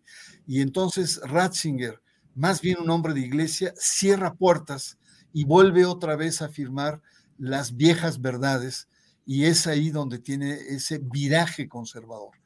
Entonces, eh, podemos decir que rescata parte de un pasado eh, nazi, puede ser que esté condicionado culturalmente, pero mi interpretación más bien es un hombre de iglesia, un hombre de iglesia que cree que en un momento dado hay que abrirlo y hay que debatir, etcétera, y en otro momento se da cuenta que es peligroso o que corre peligro la identidad de la iglesia y cierra las puertas. Pero es un hombre que siempre está en debate. Uno de sus grandes temas eh, frente a la modernidad es el tema de la razón. Eh, tiene textos muy fuertes. Dice, el gran problema, la gran crisis de la modernidad contemporánea es la crisis de la, de la razón como instrumento de análisis. Y déjame decirte, Adriana, también eh, un aspecto muy importante que eh, Ratzinger eh, nunca entendió América Latina, le costaba mucho trabajo, era un papa europeísta, estaba casado con los debates en Europa y por lo tanto el tema de secularización, que no es pérdida de Dios, sino o, una pérdida de la fe, sino el lugar de la fe, de lo sagrado, de las creencias, cambia de lugar, es decir, ya no está en el centro como lo fue en el siglo XVIII o XIX, el siglo XX lo que te plantea es la, la fe tiene un lugar distinto, pero ya no es central. Eh, en Europa, pues muchos, muchas personas ya no creen o, son indiferentes frente al tema religioso. Y en América Latina, pues eh, eh, el tema es más bien el ascenso de nuevos movimientos religiosos pentecostales. En América Latina, en 2007, en la reunión de Aparecida en Brasil, todos los obispos se reunieron en estas reuniones que hacen eh, periódicamente el CELAM, eh, eh, todos los obispos de América Latina, el Papa tiene un discurso muy desconcertante porque idealiza la primera evangelización, la plantea como unos héroes de la fe, los primeros misioneros que vinieron de Europa, de España, de Italia, etcétera y muchos le empezaron a decir, eh, Santo Padre, es que también esos misioneros llegaron con la espada. Hubo, claro, hubo algunos como Bartolomé de las Casas, como eh, Fray Antonio de Montesinos y más, pero la mayoría venían justificando las atrocidades de la conquista.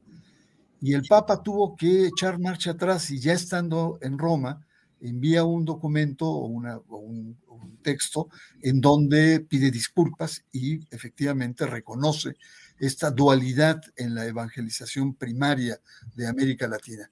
De ahí que nunca lo ha entendido, nunca la entendió. Cuando vino a México, muchos dicen que fue una visita clave para él, porque él eh, sufre un accidente, y se golpea fuertemente estando en, la casa donde estaba descansando en, en, León, Guanajuato. Estamos en el 2012 y dicen que ahí toma la decisión de decir, esto ya no va conmigo, ya no puedo con esto, me rebasa, ya no tengo las fuerzas y más cuando tiene una iglesia en ebullición que le estallan los escándalos, sobre todo de pederastia, de corrupción, de lavado de dinero, de luchas de poder entre los grupos, de los lobby gays, que son muy agresivos entre la curia romana, y él probablemente el acto más, podríamos decir, revolucionario fue el renunciar, es decir, el Papa eh, Benedicto XVI humaniza el ser pontífice. Dice, ya no puedo más,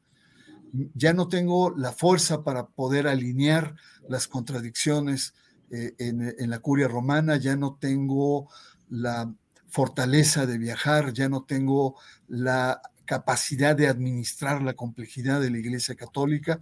Y doy un paso atrás, me retiro, me jubilo.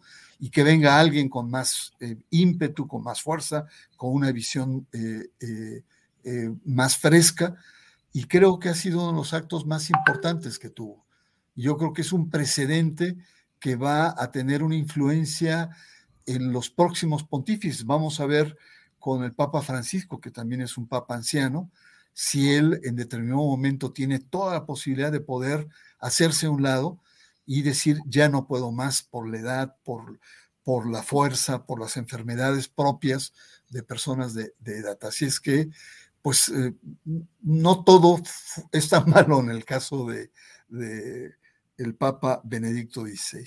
Doctor, y justamente le iba a preguntar eh, sobre eso porque eh, nos llamaba mucho la atención gente como Eduardo Verástegui que encabeza una, pues una lucha aparentemente sobre estos temas de la pederastia, la trata y justamente uno de los escándalos más importantes de eh, Benedicto XVI, pues fue ese tema, ¿no? Que al parecer al inicio como que buscaba luchar eh, con ese tema y después quizá fueron pasos tímidos que no se lograron concretar y al contrario apareció, no sé si me equivoco, es un informe Múnich sobre algunos casos que encubrió, ¿no?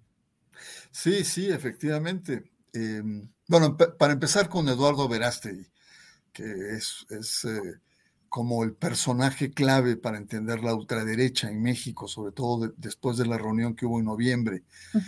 Eh, y, hay, hay, como varias tesis eh, que plantean, una de ellas es que entre más homofóbico es un religioso, más tendencias homosexuales tiene y, no por descalificar la homosexualidad, sino esta forma un tanto perversa de concebirla al interior de la iglesia. Y en el caso de Eduardo Verástegui, a mí me causa mucha eh, sospecha el hecho de que se diga que tiene más de 18 años sin tener relaciones sexuales, como si fuera un clérigo, un monje, como si tuviera una vocación ay, me pone los cabellos de punta y mira que ya tengo pocos. Eh, eh, pero, pero el tema es cierto, es, eh, e, es, un modus operandi en toda la iglesia el, el encubrimiento. en el caso del informe Munich, un bufete de abogados que fue pagado por el gobierno y pagado también por la iglesia, descubre que en los años 70 eh, el Papa, eh, en, ese momento era eh, cardenal, el arzobispo de Múnich, admite a personas que tienen antecedentes pedofílicos. Y, hay denuncias y lo que se le reprocha a, Ratzinger fue su inacción, que no, no atajó con fuerza, no quiso entrar a fondo y por lo tanto eh, incluso en términos jurídicos, entró en un tema de complicidad y, de preservación de esos sacerdotes. Y es un tema que no sabemos ahora con su muerte si va a seguir, quién va a ser el responsable o qué continuidad se le va a dar, pero es una demanda penal que tenía hasta sus últimos días el, el Papa Benedicto XVI. Y que, bueno, lo vimos como cuando fue prefecto no midió con la misma vara, no, no, no cortó con la misma tijera y en con algunos movimientos fue muy benéfico, Lefebvre, eh, Opus Dei, Legionarios de Cristo, Focolari, ¿no? los movimientos conservadores fueron consentidos por él, pero todos los movimientos eh, no convencionales como las comunidades eclesiales de base o los jesuitas, etcétera, había resistencia por parte de, del carnal Ratzinger. Y el caso, uno, una de las manchas mayores que tiene, y es muy ambiguo también acá, es el caso de Marcial Maciel, porque él indudablemente conocía el expediente. Eh, eh, eh, hay pruebas fehacientes, incluso reconocido por la propia iglesia, de que hay expedientes que datan desde los años 50 sobre el comportamiento perverso de Marcial Maciel.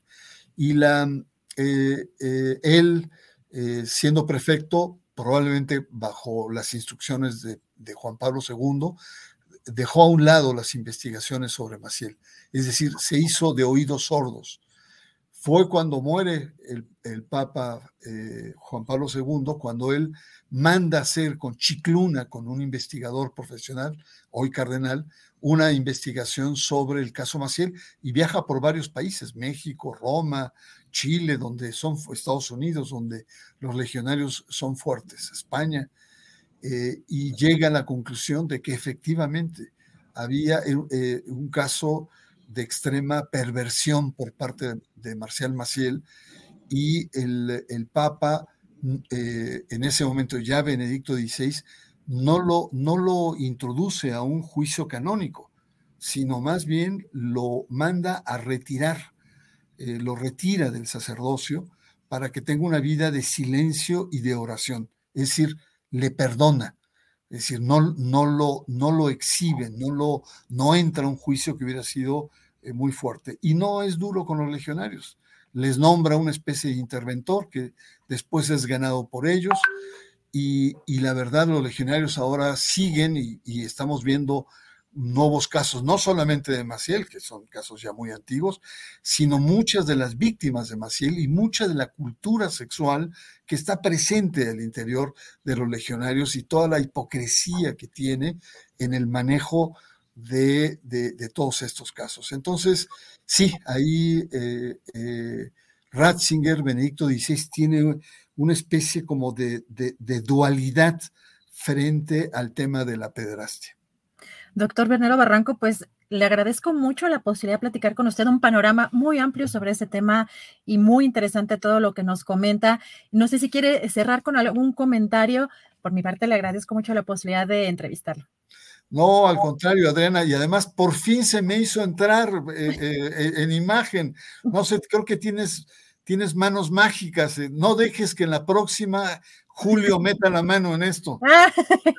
no, no, muchas gracias, doctor. Pues más bien es que la tecnología, porque hay veces que sí, a veces que no va a haber, porque eh, es ahí como al azar. De pronto yo digo que la tecnología me odia, pero bueno, hoy nos sonrió la suerte. Muchas gracias, doctor. Feliz año y un fuerte abrazo. Igualmente, feliz año y feliz año para toda la comunidad de Astillero Informe. Muchas gracias, doctor Bernardo Barranco. Muy interesante todo lo que nos platica el doctor Bernardo Barranco. De verdad que es un gran, gran especialista y pues aquí nos siempre festejamos el poderlo tener, el poder conversar con él. Vamos a cambiar de tema. Bueno, antes de eso, eh, les quiero comentar que precisamente el, eh, el embajador el embajador eh, de México en el Vaticano, Alberto Barranco, reveló detalles del funeral que va a ser esta, va a ser el jueves, este jueves 5 de enero a las 9.30 horas local.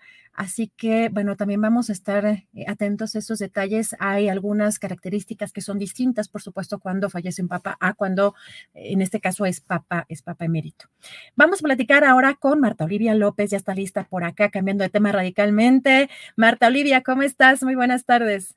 ¿Qué tal? Feliz año nuevo, Adriana, para ti, para todo el equipo de Astillero Informa. Pues acá deberíamos de estar movidos porque es una elección extraordinaria rumbo al Senado, pero parece que todo no prende. Si de por sí hay una queja constante de que las campañas políticas no prenden, ahora se me hace que es más evidente, sobre todo por estas, esta temporada de eh, fin de año y de inicio del 2023. Marta Olivia, directora de En un 2x3 Tamaulipas con la información de lo que está pasando, porque además este personaje del que ya hemos platicado, eh, querida Marta Olivia, cuñado del el exgobernador Javier Francisco Javier Cabeza de Vaca, pero hay algo interesante de lo que ha pasado en, pues en, en, los últimos días, Marta Olivia, porque en, pues en una entrevista no quiso hablar, no quiso hablar respecto a el exgobernador. Cuéntanos. Sí, eh, una de las situaciones que comentábamos es de que en efecto su cuñado está casado con su hermana Mariana y él en entrevista dijo que solamente lo veía dos veces al año, una cuando cumpleaños su hermana Mariana y la otra en estas épocas navideñas. no nos hemos enterado porque no han subido ni uno ni otro en sus cuentas oficiales alguna foto significativa como sí lo hacían cuando era gobernador Francisco García Cabeza de Vaca. Hay quienes dicen, eh, Adriana, y hay que subrayarlo que uno no escoge a sus parientes, menos a los parientes políticos. Sin embargo, eh, también me preguntaban qué esperar en caso de que José Ramón Gómez Leal gane la senaduría. Pues eh, quiero decirte que pues indudablemente después de una elección donde gana eh, la coalición Morena PT Verde, es casi en automático que José Ramón Gómez Leal va a ser el próximo senador por Tamaulipas. ¿Por qué? Pues porque la marca del Partido Acción eh, Nacional está muy desgastada y porque también está eh, este, compitiendo Imelda San Miguel, quien es muy cercana a los García Cabeza de Vaca, sobre todo al senador Ismael.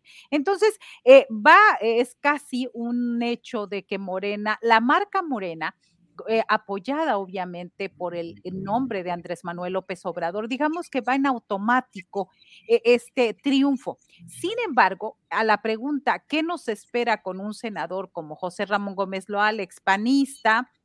luego independiente, y, y, este, ¿qué nos espera? Pues en el Senado ninguna voz discordante a los hechos y a la ruina económica, política y social que dejó Francisco García Cabeza de Vaca, porque si bien es cierto no lo escogió como cuñado, sí ha escogido no meterse en contra de él, no confrontar, no acusar y pues eso es lo que veríamos en la máxima tribuna del país, una inacción hacia la figura de los García Cabeza de Vaca, que pues todavía estamos viviendo en Tamaulipas eh, su paso en el gobierno. Entonces, eh, no es nada halagador lo que nos espera por esta decisión desafortunada de Morena y de Mario Delgado de definir y decidir que fuera José Ramón Gómez Leal el candidato. I'm Sandra, and I'm just the professional your small business was looking for. But you didn't hire me because you didn't use LinkedIn jobs. LinkedIn has professionals you can't find anywhere else, including those who aren't actively looking for a new job but might be open to the perfect role, like me. In a given month, over 70% of LinkedIn users don't visit other leading job sites. So if you're not looking on LinkedIn, you'll miss out on great candidates like Sandra. Start hiring professionals like a professional. Post your free job on linkedin.com/people today. Hey, it's Ryan Reynolds, and I'm here with Keith, co star of my upcoming film, If, only in theaters, May 17th. Do you want to tell people the big news?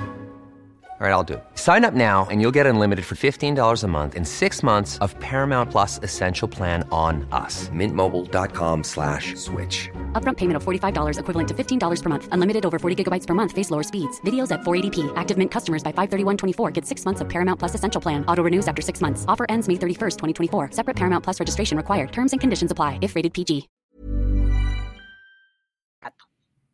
Marta Olivia, y además de lo que estamos viendo en estos momentos con algunos personajes que incluye Morena, que quizá eh, pues no cumplen con eh, las características del propio partido, ¿no? Con este reciclaje que hacen muchas veces de personajes o personajes identificados con eh, expanistas eh, o companistas o compriistas, expristas que pues de pronto suele llamar mucho la atención. En estos cuestionamientos que tú hacías, incluso creo que te bloqueó esta persona es, interesante porque siendo periodista, pues ahí el mensaje que mandan, ¿no? Sobre la libertad de expresión es, es complicado. Claro, este, nosotros lo que hicimos fue recuperar, eh, empezaron las campañas el pasado miércoles y nosotros hicimos la nota, o sea, además de que hacemos una transmisión en vivo, vamos y cubrimos el evento y todo esto, hicimos una nota donde decíamos que José Ramón Gómez Leal evita criticar a su cuñado o cabeza de vaca y que prefiere mantenerse al margen pues eh, digamos que es una nota bastante informativa, no estamos editorializando, no estamos poniendo ningún juicio de valor, es una nota tal cual, donde decimos que él dijo que se prefería mm, mantenerse al margen y no meterse en problemas con su cuñado. Eh, sobre el que hay que decir pesa una orden de aprehensión por delincuencia organizada y lavado de dinero. Y este ha sido un patrón que ha seguido Gómez Leal a lo largo de su trayectoria política. Eh, él fue exdelegado de la Secretaría de Bienestar en Tamaulipas y siempre ha evitado cuestionar los malos manejos políticos y económicos de su cuñado y los presuntos desvíos de recursos públicos de su familiar, que llevó a la Unidad de Inteligencia Financiera y a la FGR de bloquear las cuentas bancarias de su esposa, de su hermano, hasta de su suegro y se dijo en un momento dado hasta de José Ramón Gómez Leal.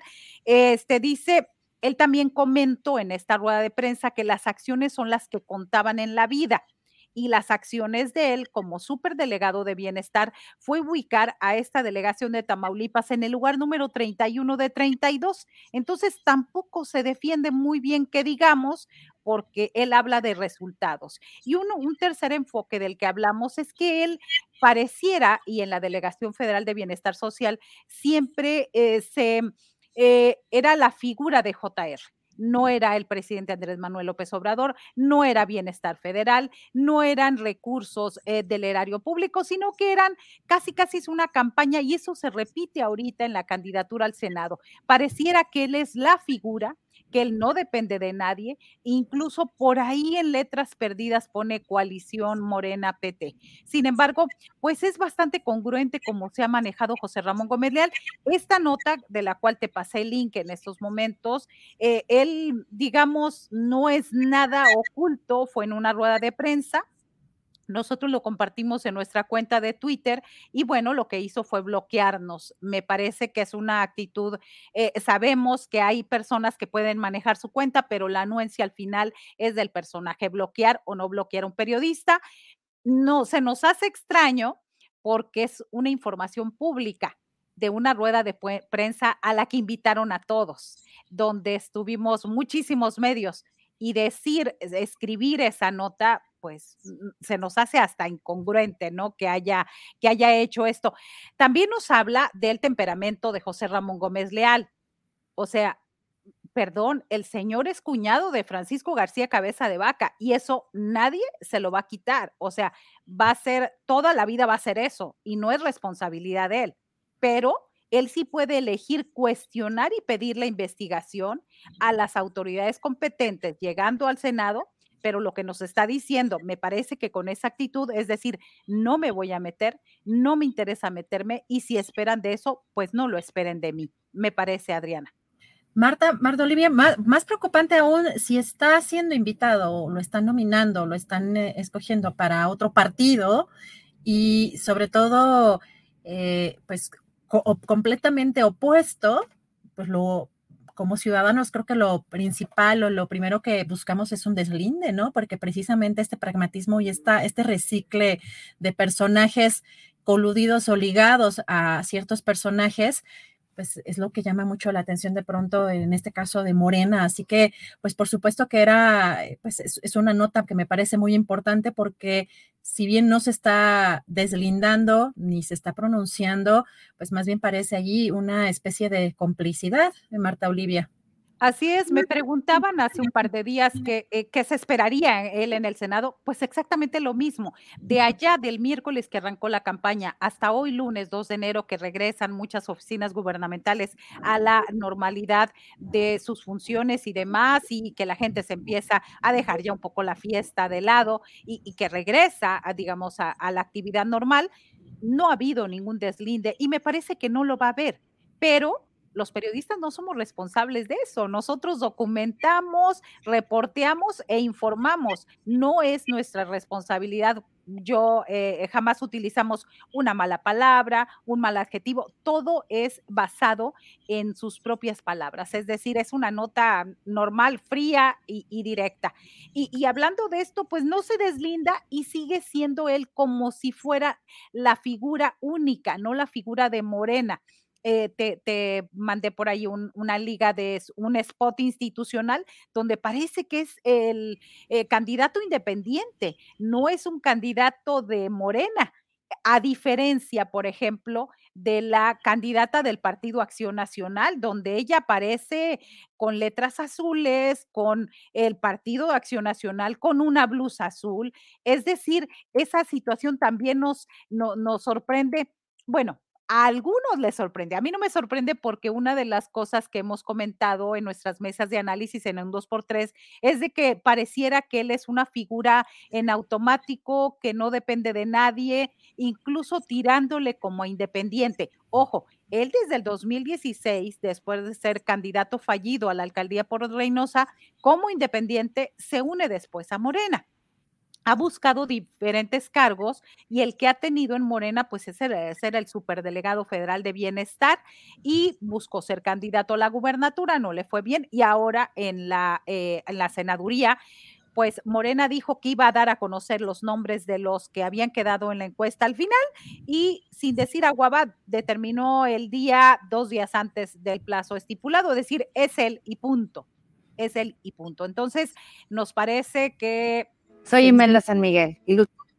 Se infiere que sería pues una cuestión de, eh, de él, de deslindarse, no sé si de deslindarse de los partidos que lo están promocionando, que es Morena y PT, no sé si es esa parte, o, o seguir diciendo que JR es una marca y es él, una marca que hay que decir, una marca tramposa, porque él eh, paga una estructura en redes sociales, tú lo vas a notar en su página, que en las reacciones hasta por desayunar, hasta por comer, hasta para tocar su perro, son de dos mil, tres mil reacciones. Nosotros lo denunciamos el año pasado, donde es una estructura a la que se le pagan ocho mil pesos mensuales a cada persona en diferentes partes del estado para que reaccione, comparta, comenta. Y bueno, son las mismas cuentas falsas y algunas reales que nos están, pues obviamente muy molestas y críticas hacia nuestro sitio en estos momentos. Híjole, Marta Olivia, pues vamos a estar muy pendientes a ver si te desbloquean.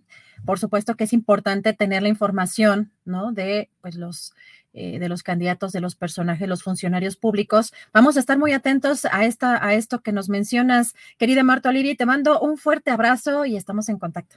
Gracias, estaremos informando de cómo van las campañas y ojalá aprendan. Son 730 mil votos que uh, logró Morena en la, en la elección del 5 de junio.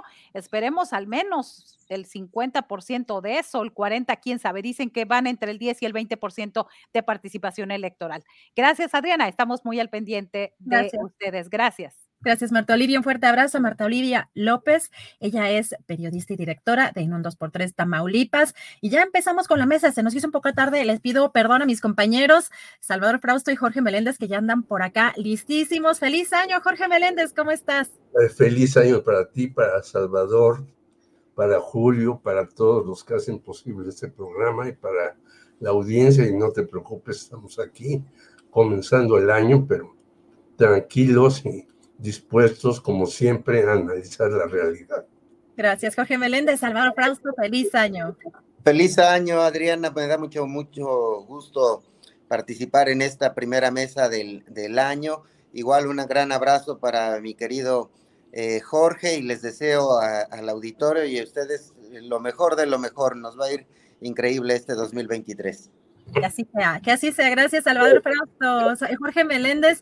Pues empezamos esta mesa con el tema de la Suprema Corte de Justicia porque pues fue muy rápida el proceso, hay que, hay que decir que sí fue rápido, nos agarró ya en los últimos momentos previos al programa corriendo, pero pues ya se sabe que la ministra Norma Piña es la presidenta de la Suprema Corte de Justicia de la Nación, incluso ya tomó posición. Hoy el presidente también López Obrador eh, en la conferencia mañanera hacía referencia pues a este tema y, e incluso decía que... Eh, pues no va a declararle la guerra al Poder Judicial y que será respetuoso de los resultados de esta elección. ¿Qué opinas de esto que está pasando, Jorge? Pues no tiene por qué declararle la guerra. Yo creo hay que esperar.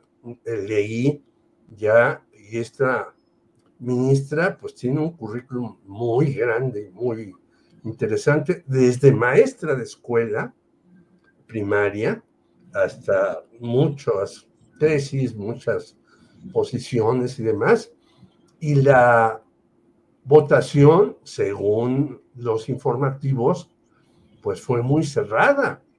En la tercera ronda ganó 6 a 5, por lo cual quiere decir que el que debe estar muy desencantado es el ministro Alfredo Gutiérrez Ortiz Mena, que había sido denunciado como un personaje cuando estuvo en el en el SAT, en la Secretaría de Administración Tributaria, le había condonado a muchos personajes el pago de impuestos.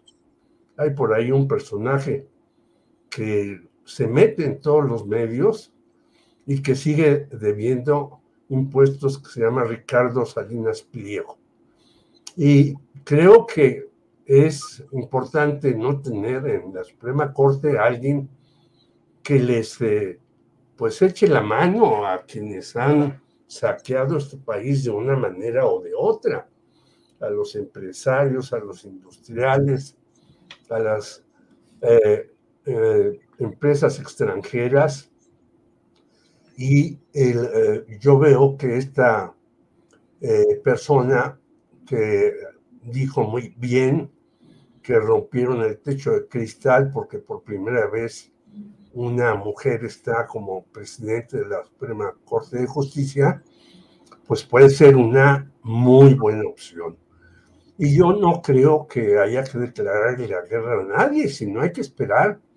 Ella, por cierto, ha votado cosas a favor de el señor López Obrador, por ejemplo, lo de la militarización de la Guardia Nacional, votó a favor, y me parece maravilloso, acerca de ya por fin, y eso le queda dependiente al señor Ignacio Mier y al señor Ricardo Monreal, que no han resuelto el asunto durante mucho tiempo, ver lo de las drogas, ¿no? La legalización de las drogas, cómo, cuándo, de qué manera, etcétera. Tenemos el ejemplo uruguayo del maestro Mujica, en donde se hizo y parece que va muy bien todo. Y tenemos el otro ejemplo al norte de nuestro país, en donde el fentanilo está matando cientos de miles de personas. Yo creo que estas cosas hay que ponerlas realmente en su papel. Entonces, creo que la ministra que ganó, eh, aunque haya sido por un solo voto, no tenía de otra, es alguien que hay que confiar en ella, como siempre, alguien que tiene poder, hay que vigilarlo, hay que criticarlo si hace bien o mal las cosas, que es el deber del periodismo en todo el mundo, no porque seamos jueces, ni porque nosotros seamos unas blancas palomas, que también, si nosotros hicimos algo que se diga, pero a mí me parece muy loable que esté una mujer que empiece también a eh, poner los asuntos de género en primer lugar, ¿no? Y que pueda hacer un trabajo como hasta donde yo he leído, ha sido un trabajo bastante bien hecho.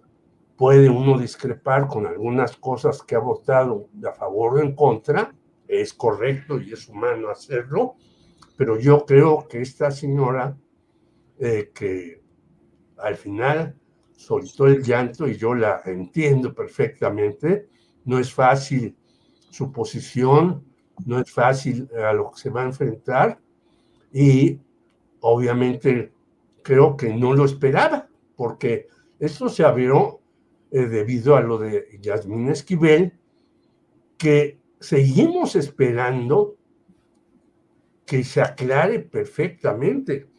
Hoy en la mañana, por ejemplo, el compañero Álvaro Delgado, amigo mío, que lo respeto mucho, fue a tratar de entrevistar al señor Edgar Ulises Báez, que tiene la misma tesis que la señora Yasmín Esquivel, y dijo que no le podía dar la entrevista porque tenía un mal en los ojos.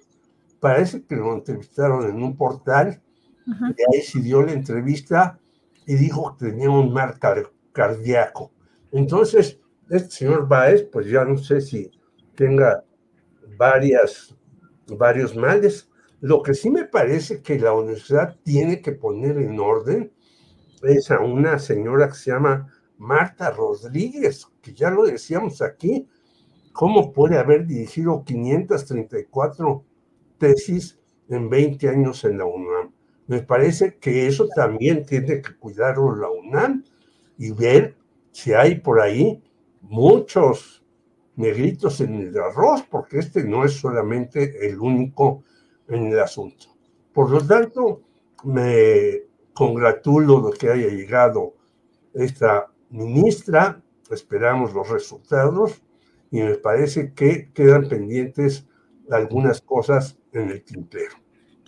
Gracias, gracias querido Jorge Meléndez. Eh, Salvador Frausto, bueno, eh, para precisar la entrevista le hizo Juan Carlos Rodríguez de Eje Central, que es, un, es el medio de eh, Raimundo Riva Palacio. Y en esta entrevista que ya pueden ustedes escuchar algunos, eh, la primera parte en audio en, en, Twitter, en su Twitter de en Eje Central, él, lo, lo, interesante también de esta entrevista es que la, la, parte que narra es cómo vive, que tiene pues todavía eh, pues una afectación por una neumonía que padeció y acaba de ser operado de cataratas en los ojos, por lo cual no, pues no puede salir a hacer digamos, denuncias, o, pero que, estaría como en, ese tenor, de acuerdo a la entrevista y al audio que, eh, que tiene em, eje, eje, central. Así que sí, que para la gente que también se quiera, se quiera enterar y quiera escuchar de viva voz de este personaje.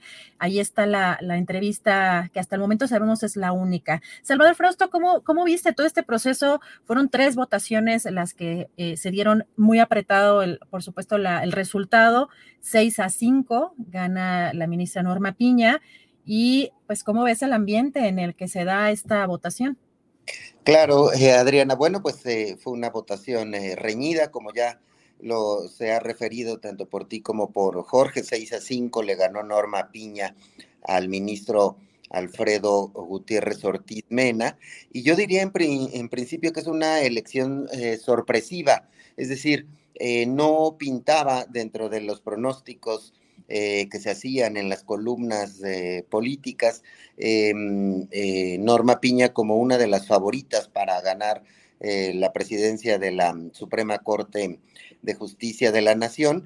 Eh, parecía en un primer momento, antes del ataque em, eh, que sufrió eh, Yasmín Esquivel a propósito de esta tesis que habría sido plagiada y que, bueno, pues fue reproducido este, este hecho de manera profusa en las redes sociales y en los medios de comunicación y que la propia ministra no ha logrado comprobarlo, sus dichos de que eh, no, eh, no fue un plagio, sino al contrario, ella sostiene que fue plagiada y que va a demostrarlo, pero los hechos, las evidencias no parecen apuntar hacia, hacia ese lugar en el que ella se defiende.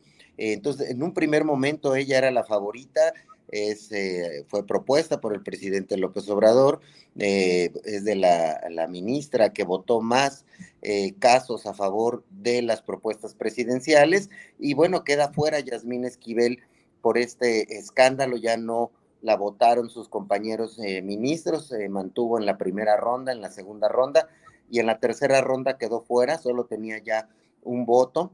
Y llegan Norma Piña y Ortiz Mena a, a las finales y se eh, perfilaba como favorito Ortiz Mena, era el candidato al que se le veía más cercano a Arturo Saldívar, no necesariamente al presidente López Obrador, pero sí al ministro presidente saliente, eh, era eh, Ortiz Mena su favorito, y todo parecía indicar que él iba a obtener la mayoría de los votos, y sin embargo el polo eh, contrario al ministro Saldívar obtuvo una mayoría de seis votos para poder poner a Norma Piña, que es una ministra que tiene larga trayectoria en el Poder Judicial, tiene, eh, es eh, egresada de la UNAM, tiene estudios en la Universidad Panamericana, dio clases en el ITAM, tiene una larga, larga trayectoria y también se distingue por haber sido la ministra que más eh, votos tiene contra las propuestas presidenciales,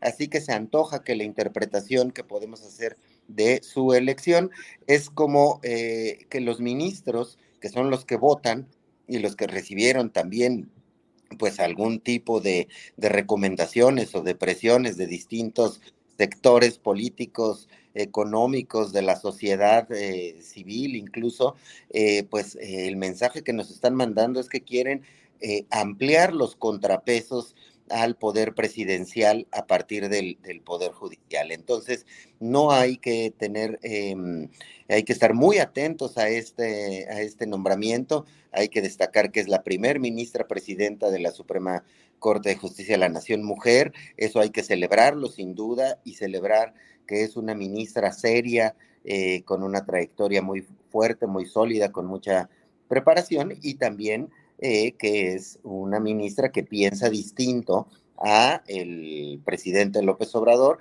y así lo muestra en la mayoría de sus votaciones, aunque como bien dice Jorge, hay otras votaciones interesantes que ha tenido que le muestran algún talante eh, progresista por un lado y algún, eh, algunas coincidencias mínimas con el grupo que encabeza el poder político de nuestro país.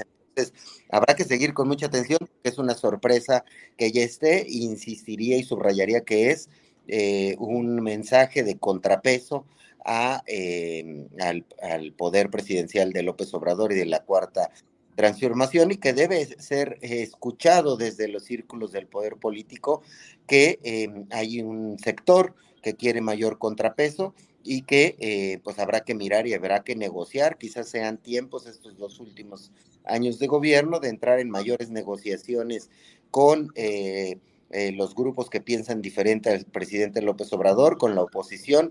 ese es el mensaje que desde el Poder Judicial se está mandando en estos momentos a la vida política de nuestro país y bueno, pues subrayar eh, hay que celebrar que una mujer llegue a la Suprema Corte de Justicia de la Nación, sin duda. Entonces habrá que seguir el, asunto con mucho, con mucho cuidado. Gracias, Álvaro Preusto. Jorge Meléndez, no sé si quieren que le damos otra vuelta o vamos directamente ya con la toma de posesión de Luis Ignacio Lula da Silva como presidente de Brasil en medio de lágrimas, en un discurso pues muy conmovedor. ¿Cómo ves, Jorge? ¿Pero quieres continuar? Vamos con... No, yo quisiera ir mejor con el caso de Lula. Ya Salvador ha hecho algunos apuntes que yo no los tenía en mi carpeta, pero son muy interesantes. Y a lo mejor sí es un contrapeso, pero justamente el poder ejecutivo pues tiene que negociar con muchos, no solamente decir esto va y lo aceptan o no lo aceptan. Yo creo que lo de Lula es algo maravilloso. Casi incomparable en la historia de Latinoamérica, porque no hay que olvidar que en los últimos días todavía había un proceso para darle un golpe de Estado. Ya se había ido Bolsonaro, porque eh, también está metido en problemas muy complicados este individuo eh, de verdad que es detestable. Ya se había ido de Brasil pero todavía seguía su equipo, que es un equipo muy grande y muy importante, haciendo de las suyas ahí y hasta querían dar un golpe de Estado. Qué bueno que esto no se hizo, porque tampoco hay que olvidar que este señor Bolsonaro ha metido a una buena cantidad de militares en puestos importantes de Brasil que tiene que ir deshaciéndose de ellos el señor Luis Ignacio Lula de Silva. Por lo tanto, yo eh, creo que es importantísimo, no solamente para Brasil, en donde está uno de los pulmones más importantes del planeta, la Amazonía, para el cambio climático, no solamente es importante para muchos brasileños, que habían salido de la pobreza y volvieron a caer en el mismo hoyo por las medidas de este señor Jair Bolsonaro. No es solamente importante, hasta diría yo, para el fútbol, porque fíjate que este señor Bolsonaro, aparte de los militares, hizo senadores a una bola de futbolistas. Mucho cuidado con ellos. Aquí también tenemos a uno por ahí en Morelos, y este tipo de personajes que estaban con Bolsonaro, pues eran de la selección nacional o fueron de la selección nacional de Brasil, y por eso jalaba tantos votos. Es por ello que el señor Lula da Silva ganó con una cantidad pequeña de votos y tuvo que hacer alianza incluso con grupos de la derecha para poder eh, tener un cuerpo que le posibilite hacer nuevamente las reformas. Y eso nos da también una lección a México. Un gobierno, el que sea, no puede llegar y transformar todo en un país. Se necesita un proceso, un proceso, pues, eh, un tanto largo o un mucho largo, no lo sé, porque no lo hemos visto, pero un gobierno no puede resolver todos los problemas, aunque diga que, bueno, está haciendo esto, aquello y lo demás, y lo sabemos, sino se necesita consolidar. Y por eso también tiene sentido, y yo le agradezco a Salvador que me dé estos datos, que voy a ahondar en ellos, porque este tipo de cosas eh, hay que decirlo, eh, el público no lo sabe y a veces los periodistas tampoco tenemos todo el arsenal que quisiéramos para señalar cosas. Por lo tanto, yo felicito de verdad al pueblo de Brasil, a Lula. Creo que se puede hacer un buen eje latinoamericano con él, con Argentina y con Colombia, con Gustavo Petro. Y hay que tener mucho cuidado porque Estados Unidos yo creo que ya no está dispuesto a hacer las locuras que hacía antes. Ahora ya nadie habla de Estados Unidos, todo el mundo dice, es que Putin y que es un canalla y demás. Pues sí, pero Estados Unidos, nuestro vecino, ha sido un canalla permanente en contra de nosotros y a veces no lo dicen en, en los medios de muchas partes, incluido México.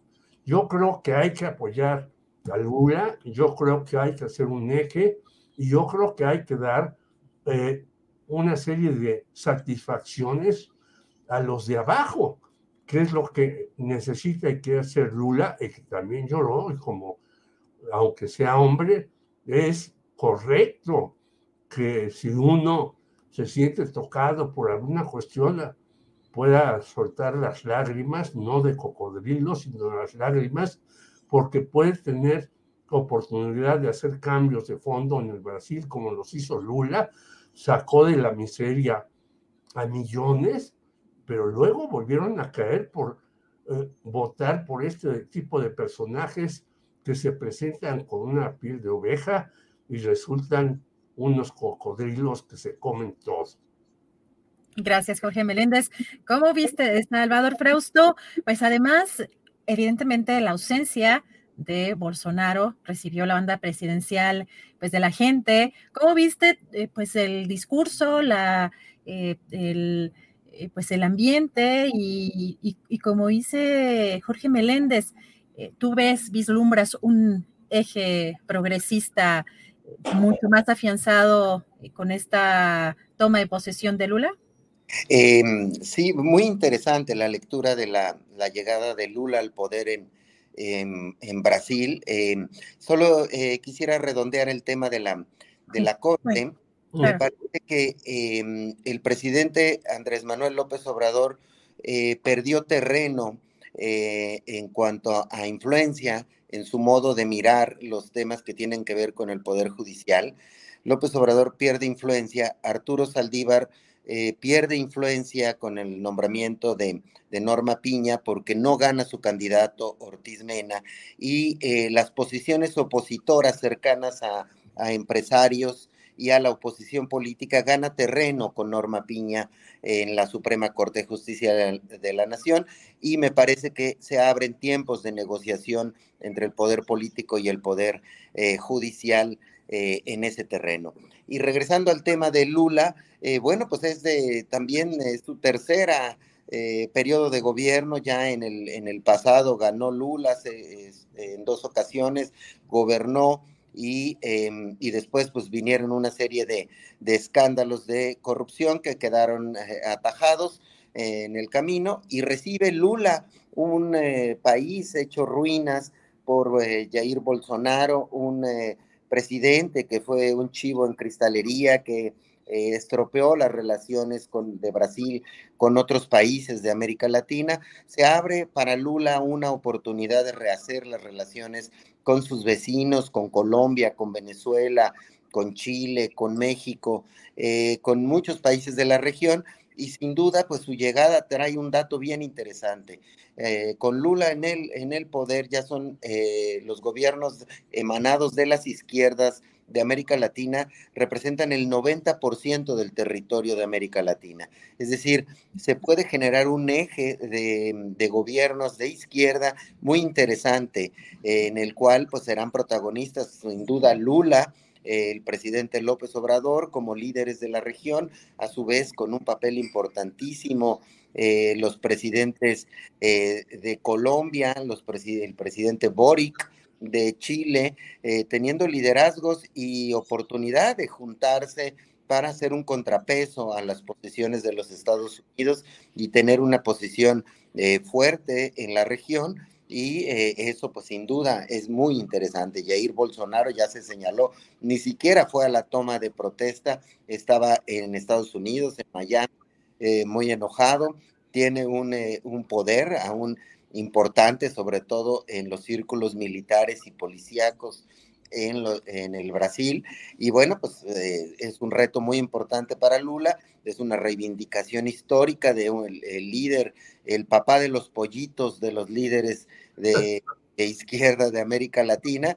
Y también destacar pues que a la toma de protesta fue eh, Beatriz Gutiérrez Müller, esposa del presidente, me parece, del presidente López Obrador, me parece un mensaje de cariño, de cercanía, eh, de, de, llevar ahí una, una relación eh, de, pues de, personal que tienen Lula y López Obrador de muchos años, de muchos cariños y muchos afectos, y que eh, pues van a trabajar juntos por la región.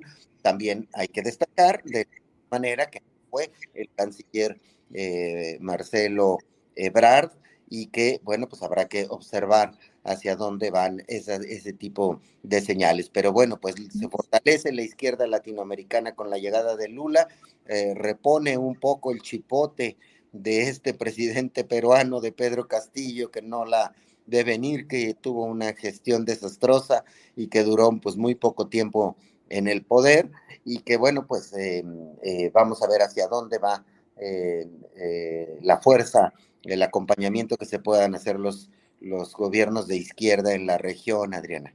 Muchas gracias, Salvador Frausto. Jorge Meléndez, llegamos al momento de los postrecitos. Si quieren poner en la mesa otro tema o algo, hacer algún anuncio o algún aviso.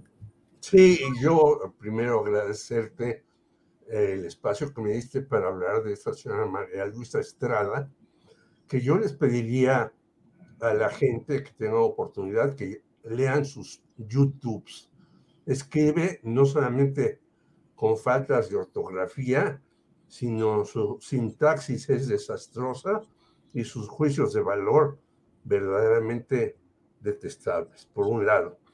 Por otro lado, el día que tú me diste esa oportunidad, yo decía, eh, cité mal dije Jesús Esquivel. No, le ofrezco mis disculpas a Jesús Esquivel, que está en Estados Unidos, que es corresponsal de proceso, en realidad me refería yo a Jesús Lemos, con el que yo te dije que tuve cierto incidente, no con él, sino con una persona del género femenino que iba con él en Puebla hace tiempo. Y eh, pues parece que hay ahí entre los círculos altos alguna cuestión por algunos comentarios, tú mismo la decías, nosotros venimos aquí a comentar, no a satanizar ni a este, ni a aquel, ni al demás. Por eso yo señalaba hace un momento que lo que está diciendo mi compañero muy querido, igual que tú, y Julio, Salvador Frausto, lo voy a analizar con más detalle. No tenemos nadie la verdad en la mano, pero tampoco se puede calumniar a la gente como lo hace esta señora María Luz Estrada, que se echó un rollo en contra del señor Enrique Alfaro de Jalisco porque es de allá. Yo no sé por qué, pero no me interesa eso. Yo al señor Enrique Alfaro lo tengo en muy mal concepto político y lo único que veo es que está peleando ahí con la UDG, que son dos mafias, es decir, es un pleito ahí entre mafias. No importa que la UDG haga eh, la famosa Feria Internacional del Libro, que es maravillosa y donde van muy diversos personajes, todo, y todo eso, pero el señor Bravo tiene treinta y tantos años ahí, y es como suceden muchas cosas en el país. Cuando alguien se eterniza en el poder, pues termina por desgastarse. Hay que recordar todos aquellos libros sobre los dictadores en eh, América Latina, desde el de Miguel Ángel Asturias hasta los de García Márquez y demás, en donde, claro, quienes están en el poder y están ahí seducidos a morir, pues ya no escuchan nada, sino quieren seguir manejando las cosas para su beneficio y para su camarilla. Entonces, agradecerte nuevamente, Adriana, y eh, desearles a todos de verdad un mejor año. Y esto solamente lo conseguiremos si les decimos a las autoridades que tienen que cumplir con sus promesas, no a una, a todas las autoridades, porque a veces nos dicen una cosa y en realidad hacen otra. Gracias, Jorge Meléndez. Un fuerte abrazo. Salvador Frausto, postrecito, algún anuncio, algún otro tema que quieras poner sobre la mesa o alguna investigación que estén trabajando. Eh, gracias, Adriana. Pues solo reivindicar, al tratarse de ser eh, principio de año, pues reivindicar el compromiso que tenemos muchos periodistas para hacer mejor eh, y más periodismo de calidad. Me parece que este espacio que, que ha construido Julio Hernández Astillero, en el que tú has participado de manera muy decidida, Adriana, es un gran espacio para poder platicar de los temas eh, de coyuntura del momento, en el cual, bueno, pues hay periodistas de trayectoria intachable, como mi querido eh, Jorge Meléndez, como muchos otros de los eh, colegas que participan en las mesas, Arturo Rodríguez, Arturo Cano, pues, Temoris Greco, Jacaranda Correa, muchísimos periodistas comprometidos con el periodismo de buen nivel, de alta calidad, y creo que este 2023 viene muy bien para poder hacer y refrendar este compromiso con hacer más y mejor periodismo de investigación, periodismo de precisión, periodismo serio, contar historias, que es a lo que nos hemos dedicado nosotros y muchísimos otros eh, comunicadores, y es el momento de, hacerlo en este momento político del país en el cual lo que se necesita es legitimidad, credibilidad, y es eh, en ese terreno en el cual eh, se, se ha movido muchos muchos periodistas de ese país. Yo creo que como nunca hay buen periodismo y em, pues está, está saliendo y está haciéndose, están haciéndose cosas interesantes de nueva cuenta por tratarse de, de mi compañero y colega en este espacio, pues un, un abrazo y mucha solidaridad y cariño con Jorge Meléndez, un periodista de, de trayectoria intachable. Entonces, bueno, pues vamos, vamos por más y mejor periodismo, Adriana. Ay, pues muchas gracias. Feliz año. Salvador Frausto, pues no, yo soy una privilegiada por tener aquí eh, en esta reunión de puros periodistas fregones, de puros periodistas que admiramos y que apreciamos muchísimo. Es muy enriquecedor. Uy, si yo les dijera escuchándolos, yo como todo lo que les he aprendido, bueno, es impresionante. Así que, y además tenemos una audiencia muy, muy Enseñaron muchas cosas, Adriana muchas gracias. Muchas gracias. Pues yo luego con mucho gusto. La verdad es que ha sido un placer poder estar aquí ya en este, en esta parte, eh, eh, pues en, estos momentos cubriendo a Julio en las vacaciones. Así que ha sido un deleite platicar con ustedes de manera directa, reserva de que siempre los estoy escuchando. Así que feliz año, Jorge Meléndez, también solidaridad y Salvador Frausto. Un fuerte abrazo a los dos. Por acá nos andamos viendo la próxima semana. Nos vemos. Nos vemos pronto. Que tengan buen año. Gracias a Salvador Frausto, Jorge Meléndez. Fuerte abrazo y feliz año 2023. De verdad, un, honor estar en estas, en estas mesas y colaborar en este espacio donde precisamente hay mucho talento y periodistas honestos. Sí, hay obviamente gente a la que no le gusta lo que dicen, lo que no le gusta, que no les gusta lo que decimos, se vale. Aquí la cuestión es que se digan las cosas con respeto y lo que sí podemos equivocarnos, pero aquí se hace un periodismo honesto. Esa es la parte que nos ha caracterizado y por lo cual también nos ha costado mucho trabajo eh, pues llevar, eh, seguir adelante con este proyecto. Así que si nos dejan un like, nos ayuda muchísimo. También si pueden hacer otro tipo de aportaciones, por supuesto que nos apoya mucho, pero los likes son fundamentales también para continuar con esta, con esta labor. Les agradezco mucho la atención a este programa. Eh, estamos ya preparando también el programa de mañana. Ya Julio regresa en unos días más, sigue descansando. En unos días más ya está por acá de regreso. Mientras tanto, no me dejen, que aquí se va a poner bueno. Esta semana sigue intenso. Mañana seguimos platicando sobre este tema de la Suprema Corte y otras cosas más que ya empiezan a surgir en la agenda nacional. Por lo pronto me despido. Buen provecho, ya huele a sopita. Hasta mañana.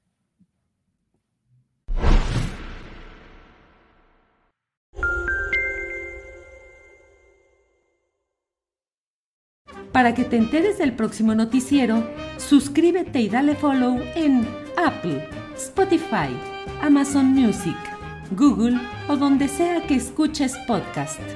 Te invitamos a visitar nuestra página julioastillero.com.